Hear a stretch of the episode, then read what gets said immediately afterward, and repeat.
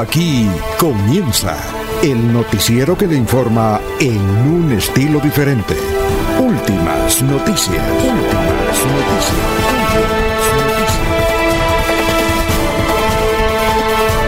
La información analizada por los expertos, sin sesgos, explicada con detalles, sin tanta carreta.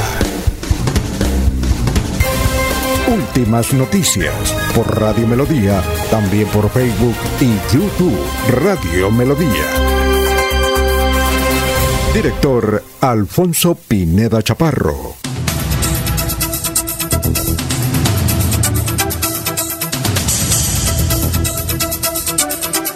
Gracias a Dios, hoy es eh, miércoles 6 de julio del 2022. Nos abre el micrófono Arnulfo Otero Carreño para hablar aquí por donde usted nos quiere escuchar, 1080m, melodíaenlínea.com. Estamos por YouTube, igualmente por Facebook, estamos por la aplicación, es decir, por donde usted nos quiere escuchar. Son las 5 de la mañana, 3 minutos. Hoy es 6 de julio, vamos a ver la efemérides. Hoy es el Día Internacional del Beso Robado. Bueno, pero también pilas, habrá cachetadas, ¿no? Hoy el Día Internacional del Beso Robado. Debería ser también el Día Internacional de la Cachetada. Pilas. Vean, no sabíamos que se celebraba ese día. Esto es como nuevo, Día Internacional del Beso Robado. Hoy es el Día Mundial de la Zoonosis.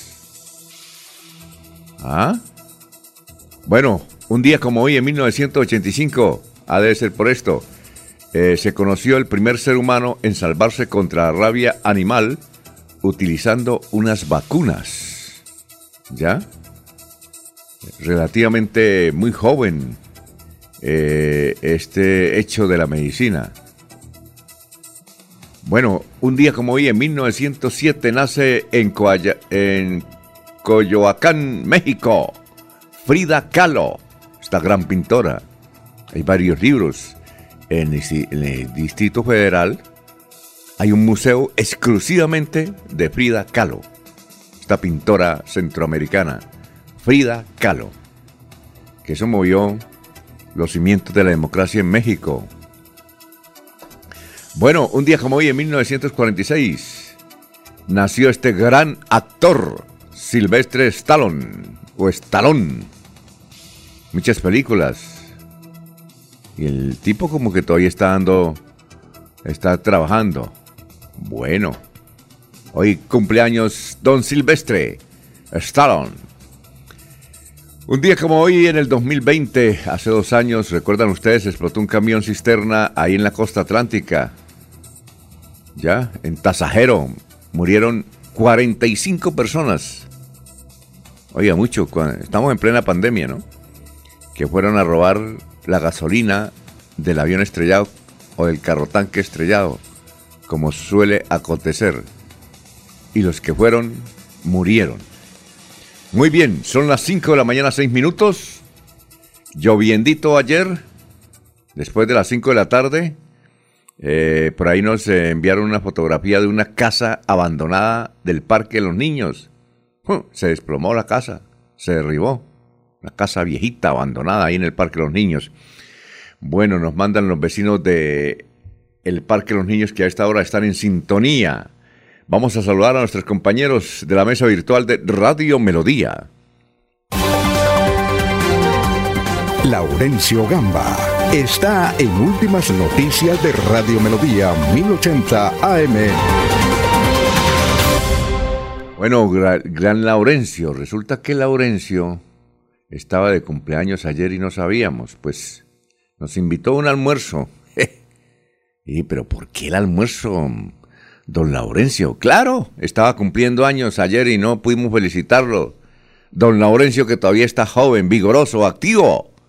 Estuvo ahí con su familia, con todos, la señora Julia, la primera dama, la esposa de don Laurencio, su hija Karen, Don Trino, que nos atendió bien el, hermano de Laurencio, toda su familia estuvo bien con el doctor Julio Enrique Avellaneda ahí, con don Ernesto Alvarado, en un sitio que se llama, es extraordinario, lo recomendamos, Puerto Madero.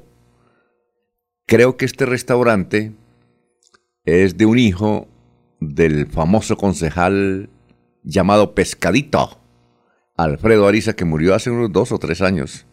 Creo que dos años, Alfredito Ariza, concejal activo de la ciudad de Bucaramanga. Pues su hijo le siguió la carrera del éxito y dice que tienen varios restaurantes. Puerto Madero, buen pescado ahí en la Ciudadela. Don Laurencio, gracias por la invitación. Usted hace al contrario, ¿no? Usted cumple años e invita. Ah, qué bueno. Siga así, no cambie. Alfonso, para usted muy buen día, para el doctor Julio Enrique, para Eliezer, para Arnulfo Carreño. Y hoy un saludo muy especial para don Jairo Alfonso Mantilla, William Mantilla Rueda, para ah, Alfonso ah, estuvo, Estuvo también don Jairo Alfonso Mantilla. Sí, allá disfrutando. Sí. hablamos de todo, ¿no? Hablamos de todo. Alvarado. Sí, señor, para Ernesto, para el doctor Julio Enrique, para Edgar Millares, que nos hizo llegar sus mensajes, y para tantas personas más, Olga Lucía Rincón, Abel Cadena Buitrago y tantos amigos y amigas que ayer, pues, eh, en medio de la lluvia ayer tarde, Livia Pinto, igualmente a Clara Inés Peña, a César González, igual que el director de noticias de RCN y tantos otros amigos que desde diversos sectores y la familia que también estuvo ayer muy pendiente. Pero vamos con el trabajo porque de todas maneras después de ayer hay que seguir trabajando y viviendo sabroso, Alfonso, porque nos ha tocado eso, ser informadores y estar muy pendientes de todo lo que ocurre en el departamento y en la región. Ya el plan del Golfo en el fue atribuido a la situación que se vivió recientemente en el municipio de Puerto Vilches, donde desconocidos atacaron una patrulla de la policía. Al parecer, dicen las autoridades, podría corresponder al plan pistola.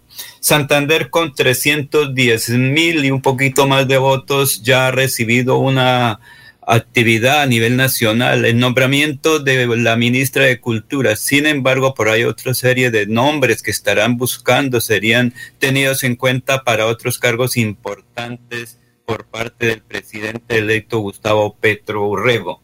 La Secretaría de Salud de Santander recomienda continuar usando el tapabocas para evitar el COVID-19 y ahora las afectaciones, digamos que respiratorias por la alta temperatura de lluvias. Y precisamente por, la por las lluvias, en estos días en algunos municipios no ha llovido y los alcaldes han ordenado a sus secretarías de obras públicas, de planeación, y gestión de riesgo a atender las carreteras, las vías rurales para que los campesinos puedan sacar sus cosechas a los centros de consumo. Y varios funcionarios de entidades territoriales preparan cartas de renuncia para aspirar a cargos populares en octubre del 2023. Esto con el propósito de no quedar inhabilitados.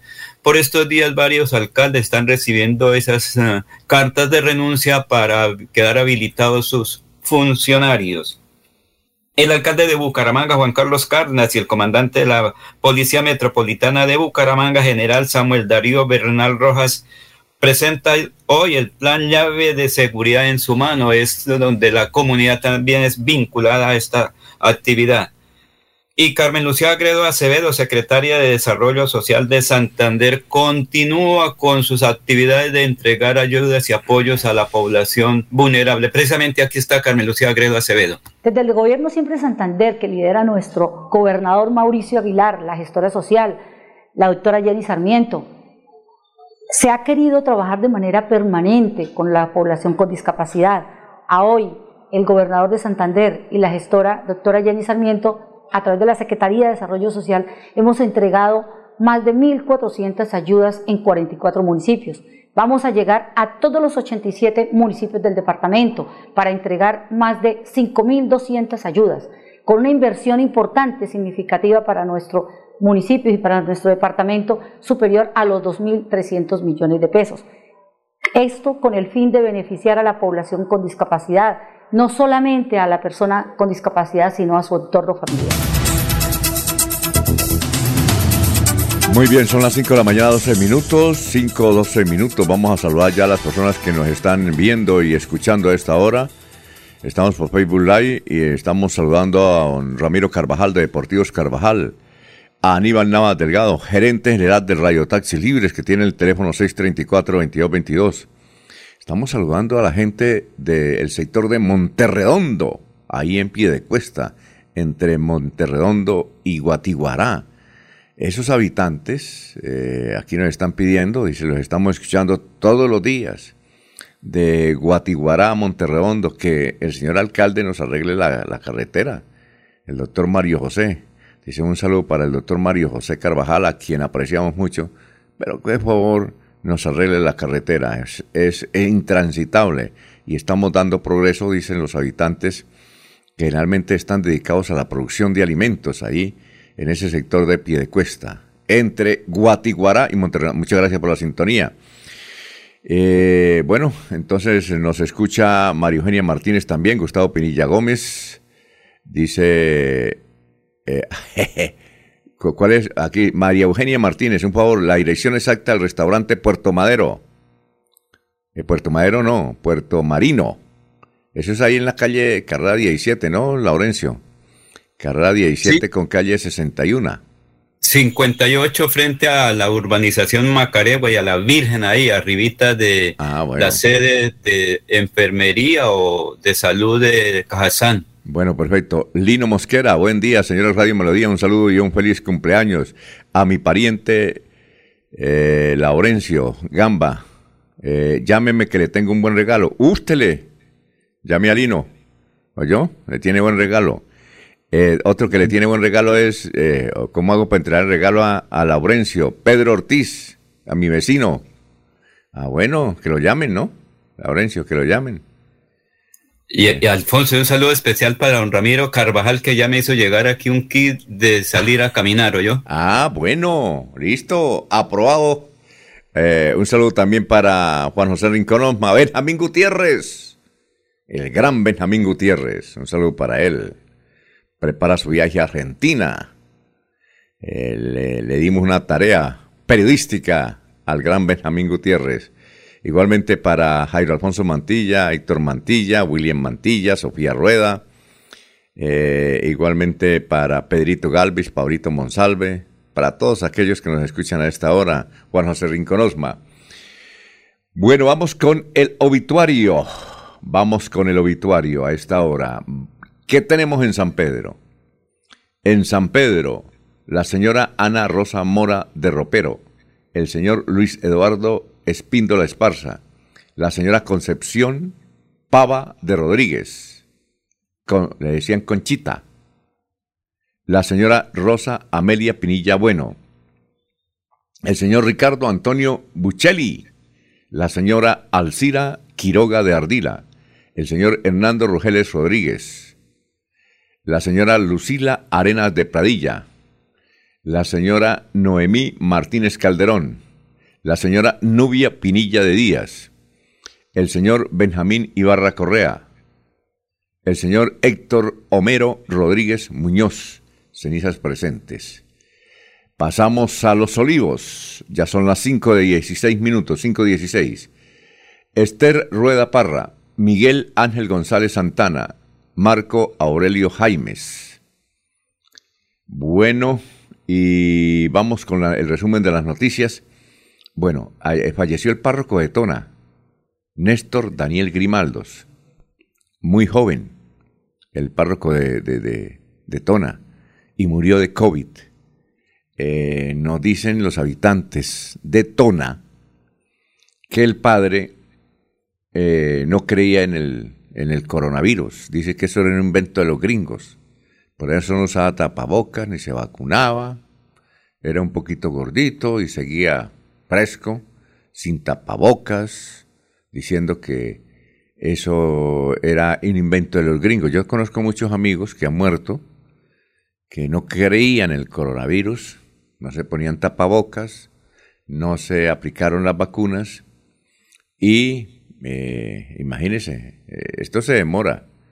Alguien le puso cinco años, cinco años. es que definitivamente ya llevamos dos, dos y pico, ¿no? Nos faltan otros dos y pico. El párroco de Tona, Néstor Daniel Grimaldos, aquí tenemos comunicado de la arquidiócesis lamentando su muerte. Así es que todo mundo a colocarse tapabocas y a vacunarse. No crean en fantasmas. Es que la gente dice, ¿no? Yo también tengo unos, unos amigos y digo, ojo, tienen que cuidarse porque, mire, y así han ocurrido. Eh, eh, hemos conocido historias eh, en diferentes partes del mundo, inclusive aquí en Sudamérica, de que dicen murieron tantos. Por ejemplo, en Bogotá murieron varias personas, todas mayores de 80 años, y ninguna vacunada. Ninguna vacunada, según el informe de la Secretaría de Salud de Bogotá. Así es que hay que aplicarse la vacuna, ¿no? Si hay un grupo de científicos, laboratorios, imposible que no tengan razón, ¿no? Imposible que no tengan razón. Entonces, Alfonso, cuéntame, viejo. Es que la, el ciudadano cuando es afectado ya en su salud o un pariente cercano es cuando dicen, ay, sí, ahora sí, ¿será que nos podemos vacunar cuando ya están en la UCI o cuando están en atención médica ya avanzada? Pero antes dice, no, no, eso no pasa nada. yo, he combatido todas las enfermedades y aquí estoy vivo. Yo me, yo conozco gentecita que le dicen a uno, yo no creo en eso, es una bobada, eso es invento de los gringos. Y, y tratan de explicarle a uno. Y generalmente esos resultan afectados por el, el padre Néstor Daniel Grimaldo, muy joven, muy, muy joven, activo, cura párroco de Tona, y falleció. Así es que no crean en fantasmas, ¿no? Bueno, eh, Adjudicado contrato de conectividad para los colegios de Bucaramanga. Son 47 instituciones educativas con sus respectivas sedes entre rurales y urbanas, las que contarán con el servicio de conectividad e Internet a partir de ayer. Eh, en estudiantes sería cerca de 78 mil los beneficiados que a su vez retornan a sus clases después del rescate del receso escolar de mitad de año.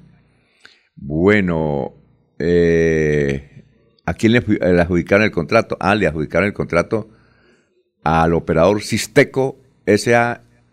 SAS. Eh, dice el contrato para este segundo semestre se adjudicó a través de la Bolsa Mercantil de Colombia en una rueda de negocios realizada el 16 de junio y en la puja el ganador fue el operador Sisteco.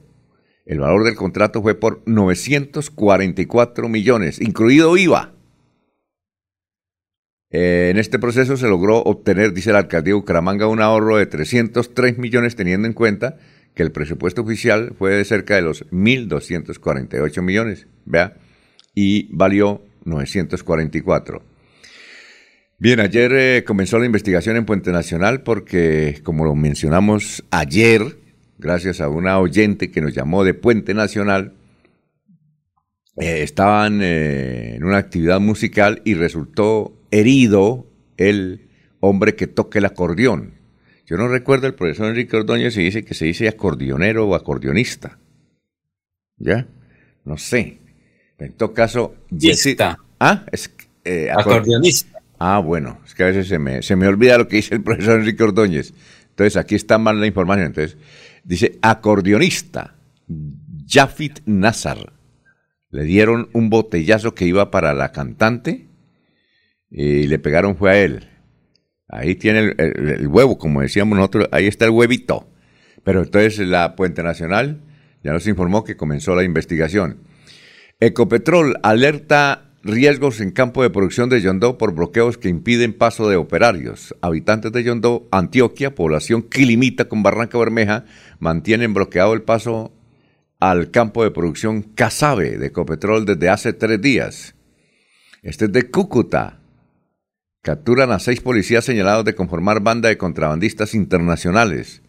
Las autoridades también realizaron la captura de otras cinco personas por los presuntos delitos de cohecho, concierto para delinquir, entre Santander y norte de Santander. Bueno, eh, tenemos eh, una información de la joven alcaldesa de Onzaga, Johanna Grimaldos.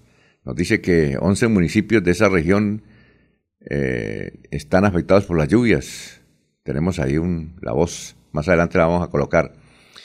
Eh, dice que cerca de 60 familias de ese sector rural de Onzaga están afectadas por el deslizamiento de tierra que desde el pasado sábado, plena fiestas, bloqueó la vía que permite conectar el casco, eh, el casco urbano con otras regiones. Oiga, así también está Florida. Aquí nos mencionan que en la vereda Alsacia, Malabar, ahí cerca a Montefiori, hay un derrumbe en el sector de la judía. Bueno, Vanguardia Liberal, ¿qué dice? Bancada santanderiana en el Congreso acompañaría al gobierno del presidente Gustavo Petro. La mayoría de congresistas de la región eh, que toman posesión el próximo 20 de julio harán parte del gobierno de Petro. Ah, bueno. También dice Vanguardia, trae un artículo desde Barranca Bermeja donde un joven, sí, un ingeniero egresado de la UIS, se inventó un cajero no automático, un cajero de agua. Entonces uno, por 100 pesos, agua potable, ¿no? Agua, buena. Por 100 pesitos llega y pone el vasito ahí. Barato, me parece a mí, me parece a mí. esto es lo que se llama el, el buen emprendimiento. Y casi todos salen desde la UIS. Bueno, otras noticias. Eh, ya dijimos que el aguacero este martes, vea, se cayó una casa vieja ahí en el Parque de los Niños. Eh, un artículo de la revista Semana anoche dice, Rodolfo Hernández, en manos de la Corte Suprema de Justicia, es la pregunta que se hace. También nos envían una fotografía de el dirigente de oposición César Pachón. Está almorzando, vea, los, los enemigos ahora están de amigos, ¿no? César Pachón que tanto criticaba al señor Lafori de, de la Federación de Ganaderos, están de amigos, almorzaron, qué bueno, amigo y enemigo. O rival. Alfonso. ¿Ah? Es que está, hay, hay una unión de la papa boyacense con el ganado, que es un buen alimento además. Bueno, está muy bien, que sigan así. El periodista Julián Mejía nos dice que, atención, dice, y nos envía la fotografía de Paola Scarly Cárdenas, de 15 años. Dice que junto a una amiga desaparecieron desde ayer en Piedecuesta. A su amiga, esto es lo grave, la encontraron muerta y está en medicina legal. Nadie sabe el paradero de Paola Scarly Cárdenas. Dos jóvenes de 15 años desaparecieron en Piedecuesta y una de ellas ya fue encontrada pero muerta. Grave el asunto, grave el asunto. Bueno, hay una buena noticia por parte del SENA. Atención, vamos a más adelante a leer la información.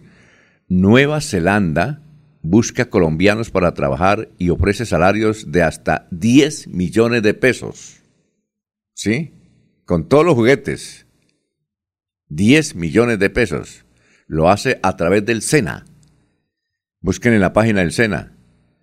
Mire, para los que trabajan en construcción, todos los relacionados, los operarios que trabajan en construcción, los auxiliares, jóvenes, tienen la oportunidad, el SENA les ayuda y los envía a trabajar a Nueva Zelanda. Salario mínimo 10 millones. Y esto es con todos los juguetes. No, no, tienen que ser por la vía legal. Buena noticia. Ya son las 5 de la mañana. Aquí le damos siempre buenas noticias, empezando, ¿no? Bien, son las 5 de la mañana, 26 minutos. Eh, el senador Gustavo Bolívar dice que hay que hacer otra vez el proceso para elegir Contralor General de la República. En la recta final hay varios santanderianos. Uno de ellos podría ser Contralor General de la República. Uno de ellos. Bueno, eh, dice el senador, eh, perdón, el futuro senador, si es que posesiona, Rodolfo Hernández, que dice, dice, no tengo experiencia para ser senador, por eso miro otras opciones. Parece que está reculando. ¿Por qué? Ayer eh, hablábamos con el, a ver si el doctor Julio Enrique está ahí, eh, pero es que tiene clase, dijo. Yo no puedo, que no puede venir hoy porque tiene clase muy temprano, antes de las seis de la mañana. Tiene que estar en la universidad dictando clases de derecho, claro, derecho constitucional. ¿Qué hablamos ayer con el doctor Julio Enrique Avellaneda? Es que tiene un dilema, don Rodolfo Hernández. Si se convierte la liga en partido político, él tiene que ser de oposición, de oposición. Y Rodolfo, pues dice que hay cosas buenas de, de Petro, que no quiere ser de oposición. En fin, Entonces tiene el dilema. Si se convierte en partido político y eh, ya decidieron que va a ser partido político, pero ojo, tiene que actuar como oposición, como oposición. Ahí está el dilema. Y él parece que quiere colaborar con Petro. Y además necesariamente tiene que ser partido político porque él quiere tener candidato a la gobernación o él podría ser candidato a la gobernación, Rodolfo. No lo ha decidido. Tiene ese dilema, como dice el doctor Uribe en el corazón. Quiere poner candidatos a la alcaldía de Bucaramanga, al área metropolitana y a todos los municipios que, según él, incluyendo Florida Blanca. Recuerden que la Liga, en las últimas elecciones para Congreso, tuvo 23 mil votos. Y el segundo partido fue un ala del Partido Liberal, tuvo 13 mil votos. La diferencia son 10 mil, y en una ciudad como Florida Blanca, eso marca, ¿no? Eso en, en ciclismo son como 10 minutos, más o menos. Vamos a saludar a Jorge que está ahí de una vez a las 5 de la mañana, 28 minutos. Jorge Caicedo está en Últimas Noticias de Radio Melodía 1080 AM. Gran Jorge, ¿cómo se encuentra? ¿Qué ha habido?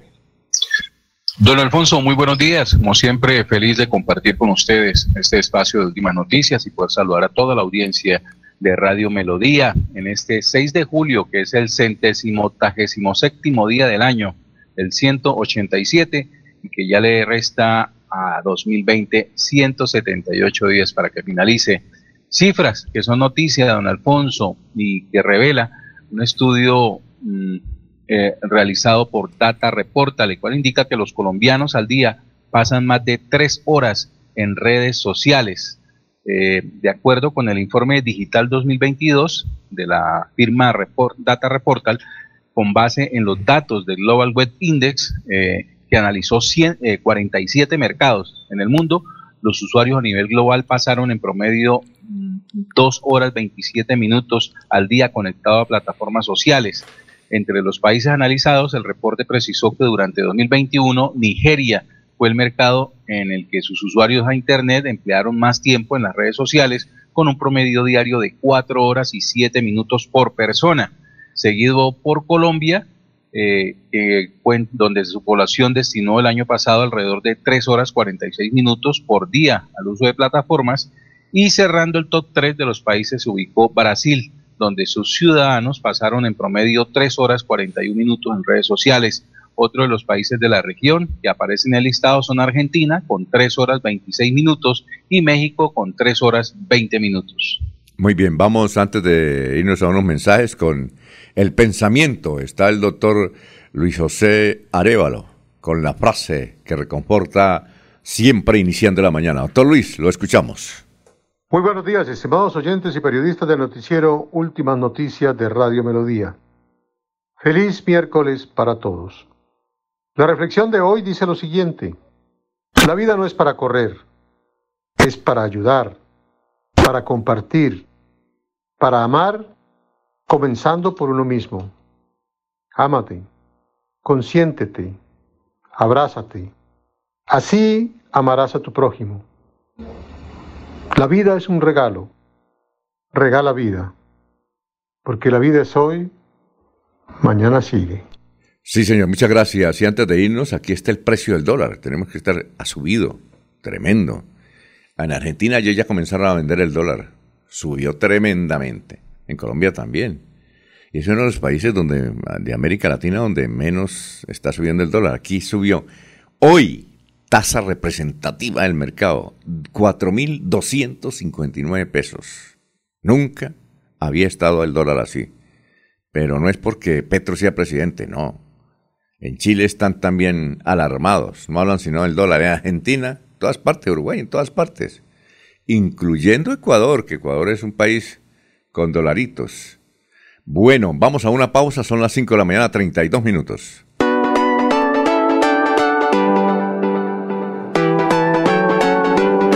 Melodía, Melodía, Radio Sin Fronteras.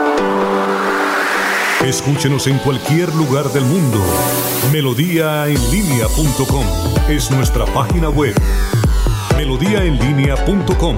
Señal para todo el mundo. Señal para todo el mundo. Radio sin límites. Radio sin fronteras. Radio Melodía, la que manda en sintonía. Uniciencia desde millón ciento cincuenta mil pesos. Horarios flexibles, calidad docente y educación al mejor precio. Uniciencia te acerca a tus metas. Matricúlate en el 317-667-0986. Vigilado Min Educación. Repito el celular 317-667-0986. En Hogar como Ultrasan, encuentra en todas nuestras tiendas lavadoras, neveras, televisores, mini componentes y muchos productos de la marca LG que puedes comprar de contado o a crédito por nuestros convenios con electrificadoras y libranza. Encuéntranos también en comultrasan.com. Vigilado Super Solidaria. En Los Olivos queremos ayudarte a proteger a quienes más quieres. Por eso, con nuestro convenio con ESA, puedes adquirir tu plan de previsión exequial con asistencias incluidas y pagarlo fácilmente a través de tu factura de la luz. Comunícate al 315-496-6232 y recibe más información. Cada día trabajamos para estar cerca de ti. Te brindamos soluciones para un En Cajasal somos familia, desarrollo y bienestar. Cada día más cerca para llegar más lejos. Con Cajasal. Vigilado Supersubsidio. Se va la noche y llega últimas noticias. Empezar el día bien informado y con entusiasmo.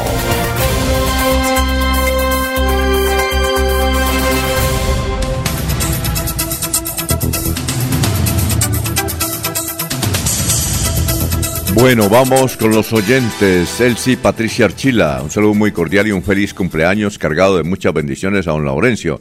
Dios le conceda las peticiones en su alma, que su alma necesita un abrazo y muchas bendiciones. Igualmente Pedro Gómez. Lino Mosquera dice, renuevo el saludo para mi amigo Laurencio. Juan de J. Rodríguez. Un saludo para todos. Eh, los escucho aquí desde Sanil. Ah, gracias. Manuel eh, Pinto, los escucho aquí, vea, más allá, en el Socorro. Bueno, son las 5 de la mañana, antes de ir con el historiador, vamos a terminar de leer las, los titulares. Hay este titular. Eh, dice el diario El Colombiano, colombiano es de Medellín, es el periódico que más se vende en Antioquia y en el occidente colombiano. El Colombiano se llama. Dice que un santanderiano está a punto de ser Contralor General de la República. Carlos Fernando Pérez. Él fue eh, Contralor del Departamento de Santander. Yo recuerdo, tengo una anécdota con el doctor Carlos Fernando Pérez. Yo recuerdo que eh, él estaba eh, para Contralor de Santander, iba como en el tercer puesto. Pues, y adelante iban otros, bastantes pero renunciaron unos, en todo caso las circunstancias se acomodaron y él pudo ser Contralor General de Santander. Entonces, eh, y luego se presentó como candidato a la Contraloría de Bucaramanga el año pasado y estuvo a punto de llegar. Entonces yo, le, en una entrevista que le hicimos acá, ¿recuerdan ustedes? Eh, le pregunté, oiga, usted sí es de buenas, ¿no? Primero, nadie era, daba algo por hacer, él es abogado, por ser que usted iba a ser contralor porque estaba como en el tercer lugar y mire, resultó contralor de Santander. Y ahora va a ser candidato a, eh, es candidato a la Contraloría de Bucaramanga y está también a punto. Después me lo encontré y le dije, oiga, doctor, ¿qué pasó? Porque es que yo le dije, ¿usted por qué es tan de buena? Dijo, no, porque es que yo tengo un jefe de, de campaña. ¿Y cómo se llama? Dijo, es un berraco. Se llama Dios. Entiendo que él es cristiano. Ah, entonces Dios es que lo ayude, dijo, sí. Entonces después le pregunté, le dije, oiga, doctor Carlos Fernando, resulta que usted no lo eligieron Contralor de Bucaramanga, ahí Dios, ahí Dios no le sirvió. Dijo, sí, me sirvió. Es que Dios le manda a uno mensajes. Entonces, tal vez el mismo Dios me colocó una barrera para no ser Contralor de Bucaramanga porque estoy para, seguramente me tiene otro destino. Pues bien, ayer leyendo la noticia del diario El Colombiano, yo dije, mire, el doctor Carlos Fernández tiene razón, está a punto de ser Contralor de, Colombia, porque primero quedó en los primeros lugares. Para eso se necesita por fuerza y eh, fuerza política. Y ahí es el diario El Colombiano que las fuerzas políticas indican que el único que está para elegir es el señor eh, santanderiano Carlos Fernando, eh, Carlos Fernando, ¿no? Pérez. ¿Cómo, ¿Cómo en las cosas? Usted lo conoce, ¿no, Jorge? Sí, señor, sí, señor, he tenido la oportunidad de compartir y charla en, varias ocasiones con Carlos Fernando y es muy cierta la información que está entregando con respecto y, a y la trae su y la, perfilamiento sí, y, los candidatos a Contralor. Oiga, Jorge, y la trae es el diario El Colombiano, no la trae ningún periódico por aquí de Santander, ningún medio, porque dirían, ah, no, es que es amigo él, no, yo creo que allá en Medellín ni lo conocen, ¿no? ¿Cierto, Jorge? Sí, sí, así es. Entonces me acordaba que él decía, ¿no? Es que cuando yo le preguntaba, le dije, oiga, ¿y Dios no le ayudó para la Contraloría de Bucaramanga? Dijo, no, Dios me está ayudando, lo que pasa es que él le pone barreras, ¿no? Porque lo tiene para otros destinos. Mire, y el muchacho está a punto de llegar, ¿no? ¿Qué tal ese perfilamiento que le hicieron, no, Jorge? Sí, así es, don Alfonso. Y pues en Bogotá están manejando las, las cargas, ¿no? Los pesos y contrapesos con respecto a la elección de Contralor. Recordemos que el proceso viene con algunas quejas a la, eh, algunos inconformismos por parte de los congresistas y eh, que dicen que desde el gobierno central hubo una especie de, intervención en el proceso de elección y que con el cambio de gobierno pues esperan eh, poder corregir eso y buscar precisamente un contralor que sea del agrado de todos los congresistas. Y ahí está en primer lugar el doctor Carlos Fernando. Vamos a ver, vamos a ver cómo es el asunto, porque él quedó en primero, también hay otro santanderiano que quedó en los primeros lugares y es eso es creo que es como el 20 de agosto que eligen Contralor, después de posesionado el presidente Petro. El 20 de julio se reúne el Congreso, eh, queda como presidente ya Roy Barreras, eso es un hecho. ¿Quién, ¿Quién va para la Cámara, Jorge? ¿Quién es el que queda en la Cámara? ¿Caterín Miranda o quién? ¿O hay otro? Las opciones son Catherine Miranda y un congresista apellido Peinado del Partido Liberal. Ah, de Medellín, ¿no? Dice. Peinado, ¿no? ¿Ese es como el Partido Liberal? Sí, señor. Y es muy probable que sea Peinado. Ah, muy bien. Porque si se define ya que sea Roy Barrera el presidente del Senado, recuerde que la Cámara siempre elige de manera cruzada con, con el Senado, entonces Sí, es decir, o sea, Roy representa la línea de gobierno, entonces en Cámara pues elige una línea que no esté tan apegada al gobierno, en este caso el Partido Liberal eh, sería no sería parte de la de la es del, del, equipo que llegó de gobierno, sino como una coalición. Entonces mm. es muy probable.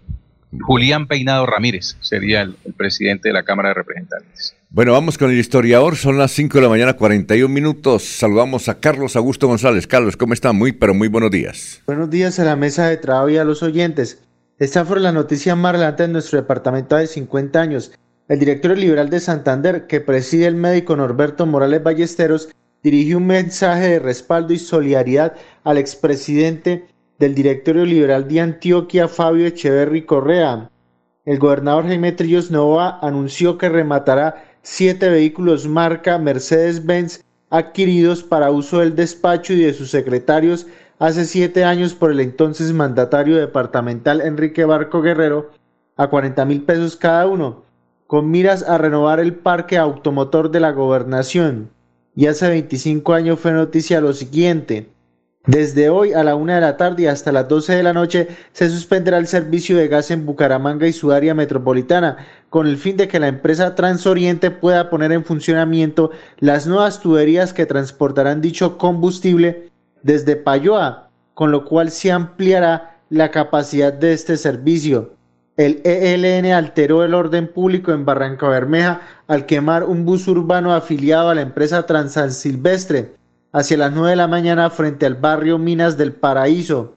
El alcalde Mario Evan Neme hizo un llamado a la sensatez para que los violentos respeten a los ciudadanos y la ciudad retome su ritmo habitual. Cordial saludo a todos. Siga usted, don Alfonso. Muchas gracias. No sabíamos que Fabio Echeverry Correa, que ya murió, es el padre de Luigi Echeverry, eh, era dirigente liberal de Antioquia, lo conocimos como de la Andi.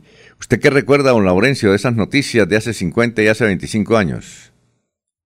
Alfonso, pues como usted lo acaba de decir, la dirigencia liberal para el momento que apoyaban allá por Antioquia y que para esa época por aquí también tenían mucha trascendencia con Alberto Morales Ballesteros, que comenzaba su actividad político deportiva. ¿Se acuerda que él también estuvo liderando procesos en el ciclismo colombiano? El doctor Morales Ballesteros.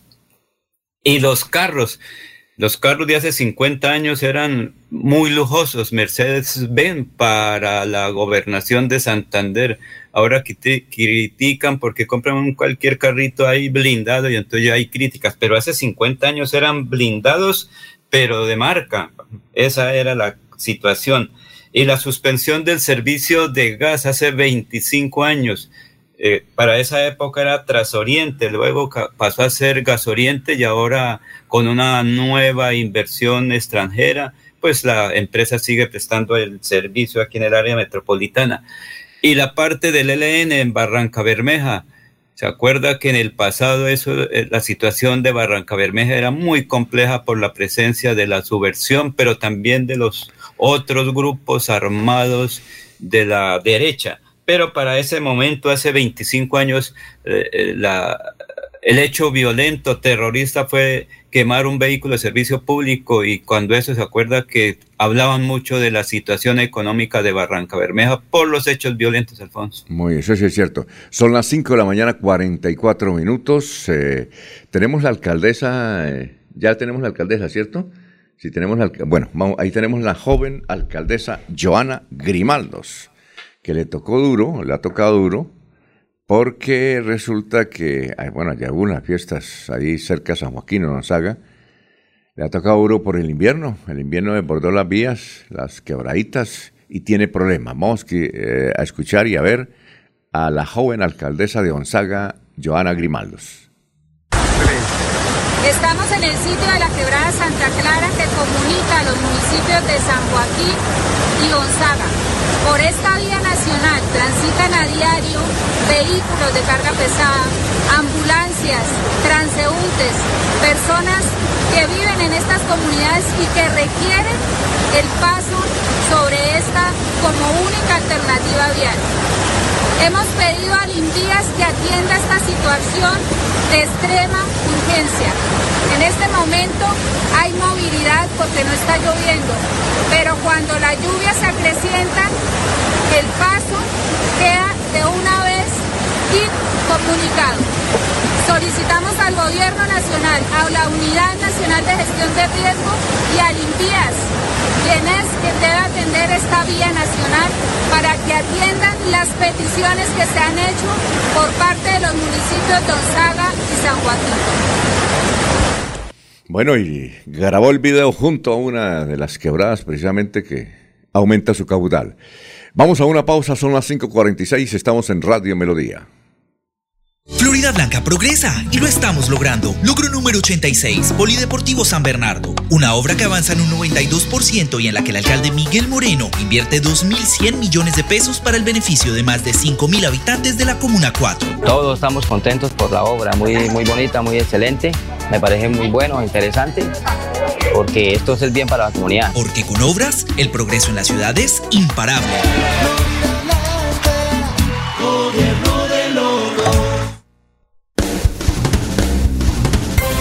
Se va la noche y llega últimas noticias.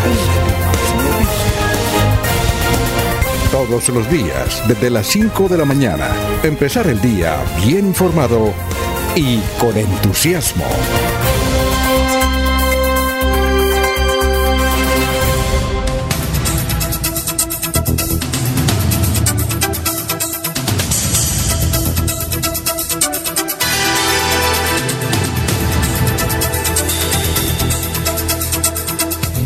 Bueno, son las 5 eh, de la mañana, 47 minutos. Estamos eh, enviando un saludo a Carlos Alfaro. Nos ha llamado, está sorprendido con lo que dice el diario El Colombiano.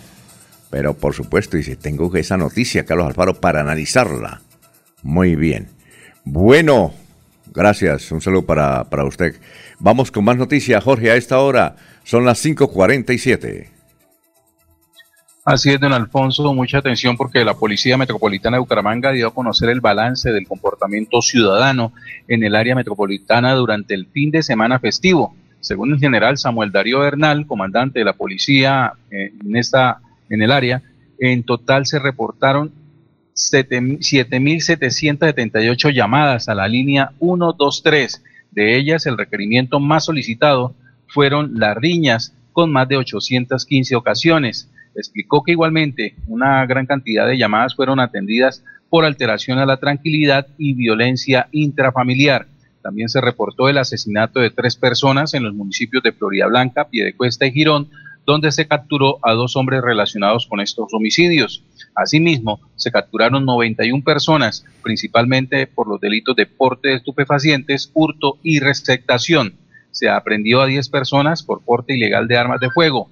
Eh, es en estas operaciones que se denominaron planes express desplegados a lo largo del área metropolitana permitieron también la incautación de 762 armas cortopunzantes y se impusieron 991 comparendos por comportamientos contrarios a la convivencia. En cuanto a la movilidad, se conoció de 50 accidentes de tránsito, dejando como resultados 26 lesionados y dos fallecidos. Muy bien, son las 5 de la mañana, 49 minutos. Lo escuchamos, eh, don Laurencio. Alfonso, es que en el municipio de San Vicente de eh, Chucurí, valor agregado al cacao, por cuanto allí hay mucha producción, pero eh, casi siempre se vende es el grano sin buscar, eh, digamos, que la parte del valor agregado. Precisamente hay tres experiencias muy importantes que allí, y esto pues está permitiendo que mucha gente tome iniciativas como en Piedecuesta, como en Río Negro para darle valor agregado al grano. Escuchemos estas tres personas que tienen sus propios procesos en San Vicente de Chucurí. Juan Carlos Rincón Santa María, Abdón Vesga y Pedro Rincón. Eh, nosotros venimos de San Vicente de Chucurí los tres, la transformación del cacao y la elaboración de productos de chocolatería fina, cada uno de diferencias pequeñas. Mi perfil es eh, tratar dentro de la misma finca tener toda la línea de chocolatería y ahí mismo sacar mis chocolatinas con el mismo cacao y yo mismo ocuparme de mis cultivos, de mis cosechas, de mis post cosechas. Muchas gracias. Eh, mi nombre es Pedro Rincón Ardila bueno, trabajo una línea de chocolatería que se llama el chocolate criollo de almendra blanca. Es de los cacaos más finos del mundo, el que cultivan nuestros indígenas. Esta semilla fue, se fue extinguiendo porque era poco productiva y muy susceptible a enfermedad, los cacaos más apreciados por algunos mercados internacionales. Son cultivos antiguos de 80 años. Bueno, estos cacaos, eh, este, estas barritas de chocolatina eh, se han ido para Europa, para Francia, para Alemania, para Japón. ¿Por qué? Porque es el más fino, es el más aromático. Eh, es una tendencia. Aquí de Santander deben salir los chocolates más finos del mundo. Bueno, son las 5 de la mañana, 31 minutos. Emilson Muñoz dice: cordial saludo desde la provincia Bereña este viernes, sábado y domingo se inicia la Expo Suárez, gran feria agroempresarial del Oriente Colombiano, en la sede UIS Barbosa, 120 expositores de 32 municipios agremiados en Asprovel, Asociación de Productores de cada municipio, junto con nuevos emprendimientos, Cámara de Comercio, ADR, Minagricultura, eh, a ver, ¿quién más que me está llegando? Otros mensajes, eh, Gobernación de Santander y Boyacá eh, primera feria agropecuaria, muestra comercial, agenda académica, pabellón exportador, 5, Festival de la cosecha, rueda de negocios. Ah, muchas gracias, Emilson, por escucharnos en la provincia de Vélez. Eh, son las 5.52. Oiga, Jorge, ¿usted qué sabe de, la niña en Piedecuesta que, bueno, desaparecieron dos niñas en las últimas horas en Piedecuesta, jóvenes, mm, de 15 años más o menos, desaparecieron. Ya encontraron una, pero la encontraron muerta. Está otra desaparecida. ¿Usted tiene más datos de eso, Jorge? Eso sí es preocupante. Sí, don Alfonso, ayer en horas de la tarde comenzó a circular a través de redes sociales y en manos de algunos colegas periodistas la información con respecto a la desaparición de la joven Paola Scarly Cárdenas, quien tiene 15 años y junto a una amiga desaparecieron desde el, día lunes en pie de cuesta. A la amiga de Paola Scarly Cárdenas eh, la encontraron en, muerta en medicina legal y según información de la familia nadie sabe el paradero de Paola. Eh, por lo tanto solicitaron ayuda a través de sus conocidos, entre ellos, pues, como ya lo dijimos, algunos eh, miembros de, medios de comunicación. La mamá de Paola es vigilante de la clínica Chicamocha y pues obviamente se encuentra desesperada por conocer el paradero de su hija. La clínica también pidió ayuda para difundir la información de encontrarla pronto y en, buen, y en buenas condiciones. La Secretaría de la Mujer de la Gobernación de Santander eh, también informó que activó la ruta junto con la policía y fiscalía para recopilar toda la información y encontrar a la menor eh, lo más pronto posible. El alcalde de Pidecuesta, María José Carvajal, informó que aunque no se había presentado mm, denuncia con respecto a la desaparición de estas menores, eh, también colocó a la administración de Pidecuesta a trabajar por hallar de manera pronta a esta menor. Entonces, don Alfonso, están eh, las alarmas encendidas en pie de cuesta por la desaparición de esta menor y se espera pues que prontamente se tenga solución y noticias con respecto a su paradero. Muy bien, eh, Javier Orlando Acevedo Beltrán, que fue director de planeación, dice, en Colombia decimos que la gasolina está muy cara y realmente lo está. Sin embargo, en Latinoamérica es el segundo país con menor precio. Ahí les dejo el dato. A ver, la, la, más, la más barata es, eh, creo que es Ecuador. En Colombia el galón está a 9.180 y en Estados Unidos sí está disparada el precio de la gasolina. Muy bueno, muchas gracias a don Javier Orlando que siempre nos tiene documentados. También nos informa otro oyente que ayer el director del DANE dijo quiénes están en la clase baja, en la clase media y en la clase alta. Según el director del DANE, que a propósito lo parece que lo van a ratificar, ¿no? Buenas noticias trae el tipo, ¿no? Habla mucho, pero, pero da buenas noticias en el sentido de lo que quiere la gente escuchar. Están confiando en las estadísticas del SENA, del DANE. Dice eh, un estudio que nos manda aquí el oyente que la clase baja es la que gana menos de 4 millones de pesos. La clase media es la que gana 4 millones de pesos. Y la clase alta son los que ganan más de 5 millones de pesos al mes. Vea usted. Esa es la situación en, Colombia. Un saludo para, para todo el personal del periódico El Frente. Un saludo para Álvaro Angarita, que me dice, hay que leer también los titulares del periódico El Frente, sale hoy. Ah, bueno, con mucho gusto, don Álvaro, ya la vamos a, a leer. Dice el periódico El Frente en primera página en el día de hoy. Eh, Bucaramanga ejecuta 700 obras para celebrar los 400 años. Está la fotografía de Juan Carlos Cárdenas. Petro, a ver, dice, Petro suspenderá proyectos de minería y prohibirá el uso de fracking en Puerto Vilches. Ya, oiga, a propósito de Puerto Vilches, Jorge, allá hubo un atentado este, este, este fin de semana, ¿no? Creo que una persona muerta. ¿Usted supo eso? Un atentado que hubo contra eh, unas instalaciones en Puerto Wilches.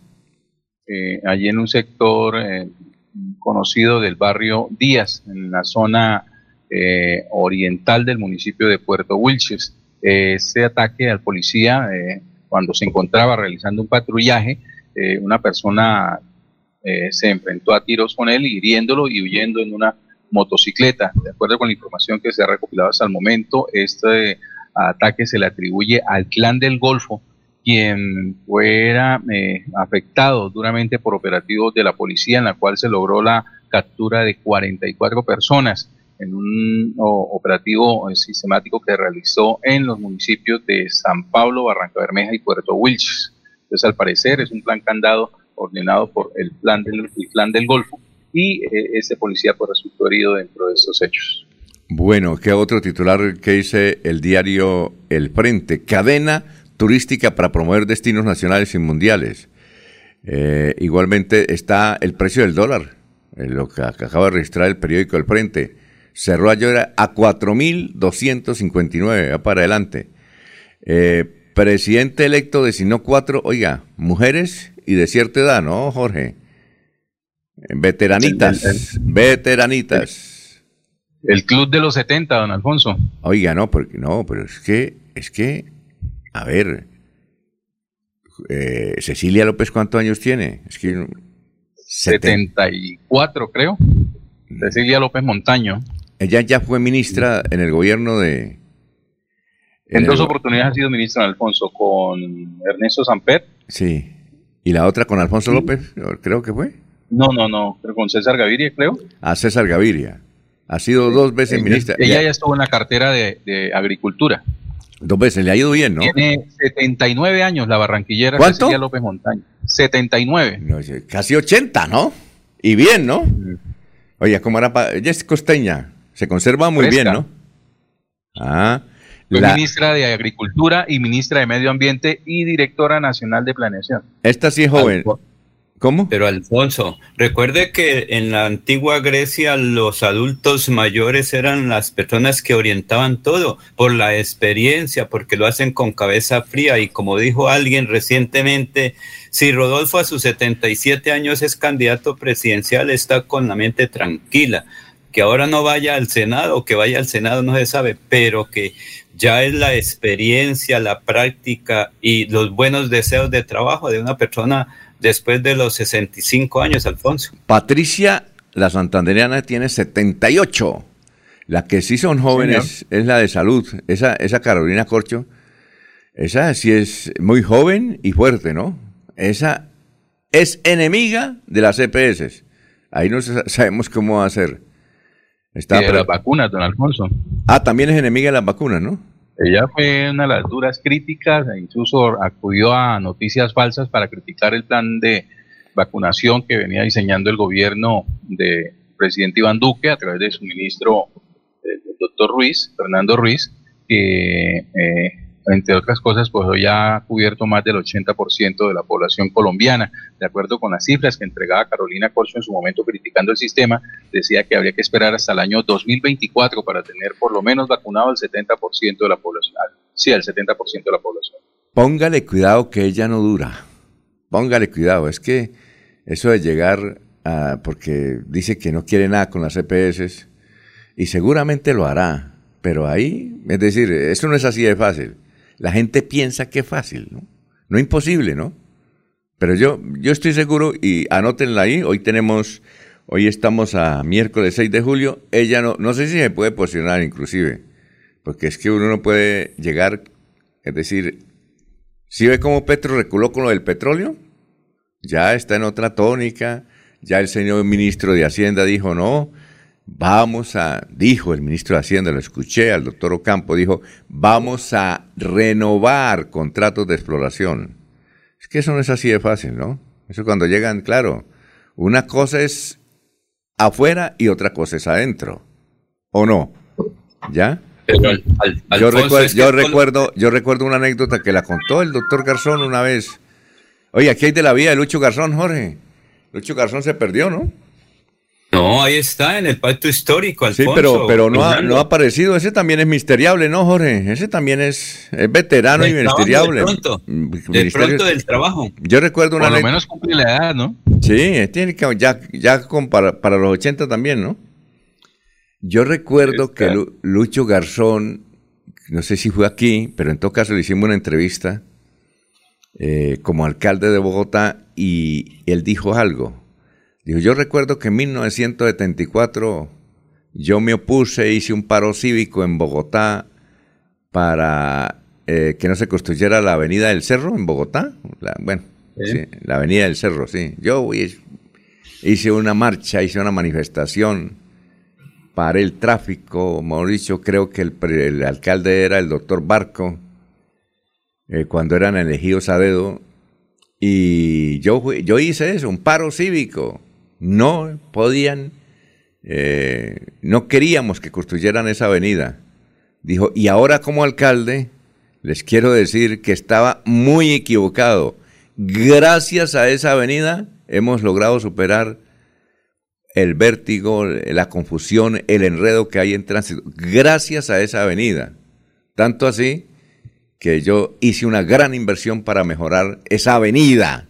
Entonces, a la señora, a la joven ministra de, de Salud, esa también llega muy activa, es que vamos a acabar, como si fuera fácil. Dice, vamos a acabar las EPS, dijo ayer.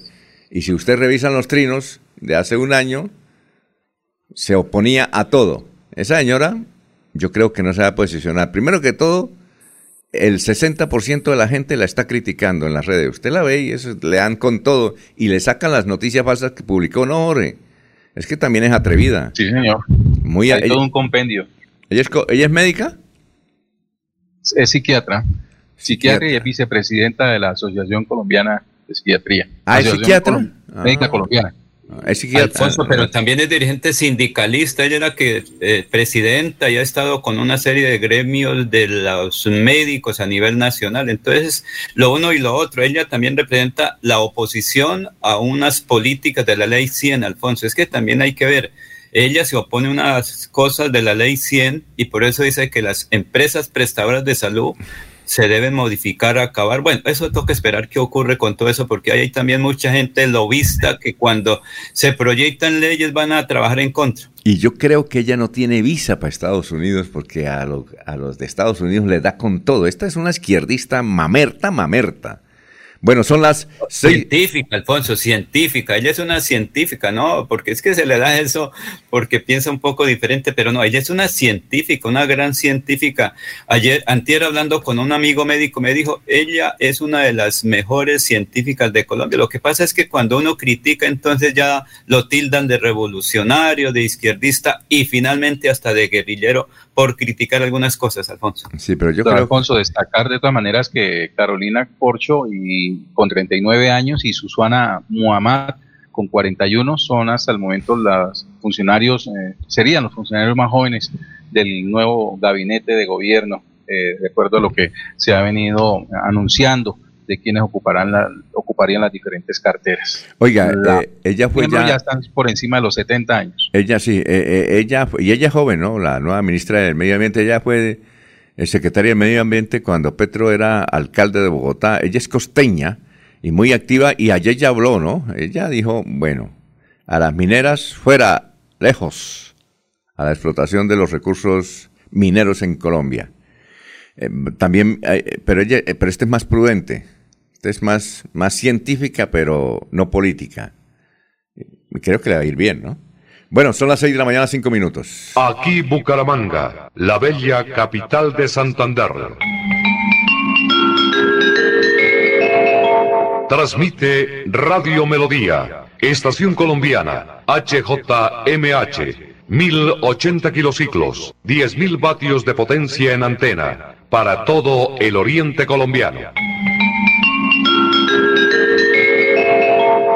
Cadena Melodía, la radio líder de Colombia.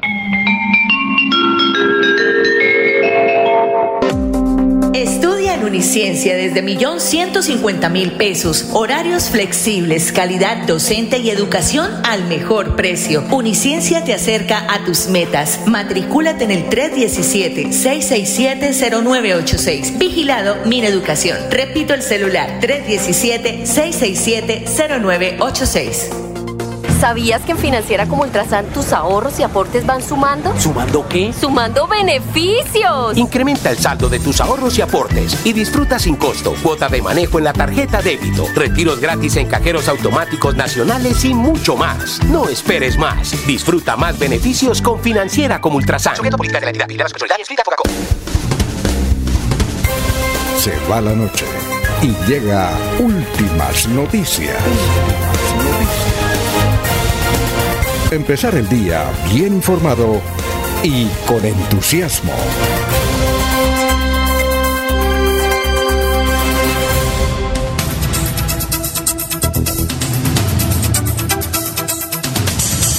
Bueno, vamos con los oyentes. Luis José Arevalo Durán dice, si algo necesita reformarse en Colombia son las EPS. Los juzgados están congestionados con tutelas por la negación de los más elementales servicios médicos, sin hablar del paseo de la muerte por los centros hospitalarios y las colas para reclamar medicamentos genéricos, incluso, dice Luis José Areva Lorán, que es el presidente de Azonal. labores campestres, a, sonar judicial, ¿no? Que aglutina a todos los del Poder Judicial en Colombia. Eh, labores campestres, ojo con lo que dicen. La nueva ministra no es enemiga de las vacunas. Que haya sido incrédula de la eficiencia del gobierno en el programa de vacunación no quiere decir que sea enemiga de ellas. No confundan con comentarios sesgados. Ahí nos regañaron, Jorge, ¿ve? Eh, Edwin Díaz, buenos días, señores de Radio Melodía. Muchos eh, huecos en el centro de Bucaramanga, en la calle 36 con carrera 13 y en la carrera 18 con 33 y, 34. Tremendo, tremenda huecamenta. Bueno, don Jorge, ahí nos, nos vaciaron, porque la ministra eh, está siendo, la nueva ministra de, de Salud, ¿no? Controvertida ella, ¿no? Bueno, tenemos a Oscar Vanegas, es un científico del petróleo, así lo conocemos en Colombia, él es un gran profesor de la Universidad Industrial de Santander y lo hemos llamado eh, porque ayer dimos unos datos de la Universidad Industrial de Santander y decíamos que las palabras tienen poder. Petro ha dicho que la explotación petrolera va a tener un, una diferente orientación en Colombia, que se va más por otras fuentes de energía para no afectar el medio ambiente. Y que eso tal vez, esas palabras de Petro, tal vez no incentivaron a los jóvenes que quieren ingresar a la UIS porque el nivel, el número de personas que quieren estudiar las ciencias del petróleo en la UIS bajó notablemente.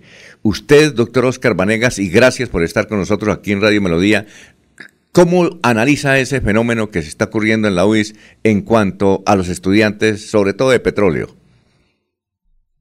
Muy buenos días, Alfonso, y gracias por la oportunidad. Y un saludo a todos los oyentes de Radio Melodía. Bueno, es preocupante la situación eh, sobre el futuro de la profesión, no solo por lo que Petro ha venido diciendo y que en su campaña, inclusive cuando fue a la UIS, y que la universidad por, por sus condiciones ideológicas y obviamente estructurales desde el punto de vista eh, político, no permitió el ingreso a la plaza de Chet y tuvo que Petro pues hacer su campaña eh, a las entradas de la UIS en la carrera 27. En esa oportunidad dijo que era importante que lo dejaran ingresar porque había que hablar sobre temas fundamentales y obvios, como era el, hablar sobre la carrera de ingeniería de petróleos, la cual había que cerrar. Esas fueron las palabras de Petro. Que porque el mundo iba hacia la transición energética y lógicamente tocaba eh, acabar ese programa de ingeniería de petróleos. Eso lo dijo Petro. Incluso hubo un video rodando por las redes sociales al respecto. Eh, y obvio, es ese resultado de, esas palabras se ve reflejado en la poca cantidad de estudiantes motivados a estudiar este programa. Sin embargo, mm, nosotros ya veníamos viendo las eh, el interés de los bachilleres por estudiar petróleo desde más o menos una década atrás. Mm, y esto debido a otros cambios, ¿no? Después de que petróleos hace más de dos décadas era después de medicina la segunda carrera eh, en número de inscritos, pues pasó a ser de las pocas eh, o de las carreras poco, eh, digamos, de poca aspiración por parte de bachilleres. Y, Alfonso, eso se debe a cambios, por ejemplo, en la política petrolera. Eh, todos sabemos que Ecopetrol con el decreto ley 1760 del 2003 dejó de ser el administrador del subsuelo, se crea la Agencia Nacional de Hidrocarburos, eh, que empieza digamos, a administrar el subsuelo y adjudicar las áreas a partir del 1 de enero del 2004. Y su junta directiva o consejo directivo mejor cambia el modelo de contrato de asociación por un modelo de concesión. Muchos mm, considerarían que eso que tiene que ver muchísimo porque una de las motivaciones que tenían los bachilleres era los altos ingresos a nivel salarial que tenía un ingeniero de petróleos. Era considerada una de las carreras pues, con mejor salario a nivel nacional. ¿Y por qué? Porque el esquema contractual que tenía Ecopetrol era un modelo de contrato de asociación. ¿Eso qué significa? Que Ecopetrol era socio del inversionista. O sea, en todos los contratos iba Ecopetrol de socio. Esa condición de ser socio obligaba al inversionista a cumplir la convención colectiva de trabajo de la USO. Y aunque en la convención colectiva de trabajo no figuran, digamos, los salarios para ingenieros, sí figura para los obreros o operarios o trabajadores, digamos, no calificados, que están clasificados en una tabla salarial en, en, unos grados de 1 a 10. Pero esa, eso llevaba por el Código Sustantivo de Trabajo a que la empresa tenía que enganchar a los profesionales por encima de esa tabla salarial porque el código establecía que un eh, subalterno no podía ganar más que, eh, que su jefe. Eso es lógico. Sí, claro. Entonces, si, si, la tabla salarial tenía, por ejemplo, para el nivel 10, 10 salarios mínimos de salario, pues el ingeniero tenía que estar por encima de 10 salarios mínimos y esa era la razón por la cual un ingeniero recién graduado ingresaba no solo a Ecopetrol, sino a cualquier empresa petrolera por encima de esos salarios. Lógicamente, al desmontarse ese modelo y volver al contrato de, concesión que había prohibido López en el 1974, ahí en ese modelo de concesión ya la Agencia Nacional de Hidrocarburos no es socio. Y fuera de eso, se le da autonomía y eso a partir del 2004, pues las petroleras que empezaron a tener contratos de concesión con la NH ya no estaban obligadas a cumplir unos salarios de, una tabla por convención colectiva. Doctor Oscar. Y eso llevó a desmotivar a los estudiantes ah, de, bachilleres a estudiar ingeniería petróleo. Eso viene de antes, es decir, usted, eso viene de antes, no es, no es por lo que dijo Petro, sino que eso viene desestimulándose de 2004. Sí. lo de Petro es como una estocada final que se le da porque eh, la desmotivación para estudiar petróleos obedeció a varios cambios, no ah, solo ese a nivel salarial que dejamos de ser los, los mejores eh, remunerados, sino también otro cambio que ocurrió fue la firma de los TLCs.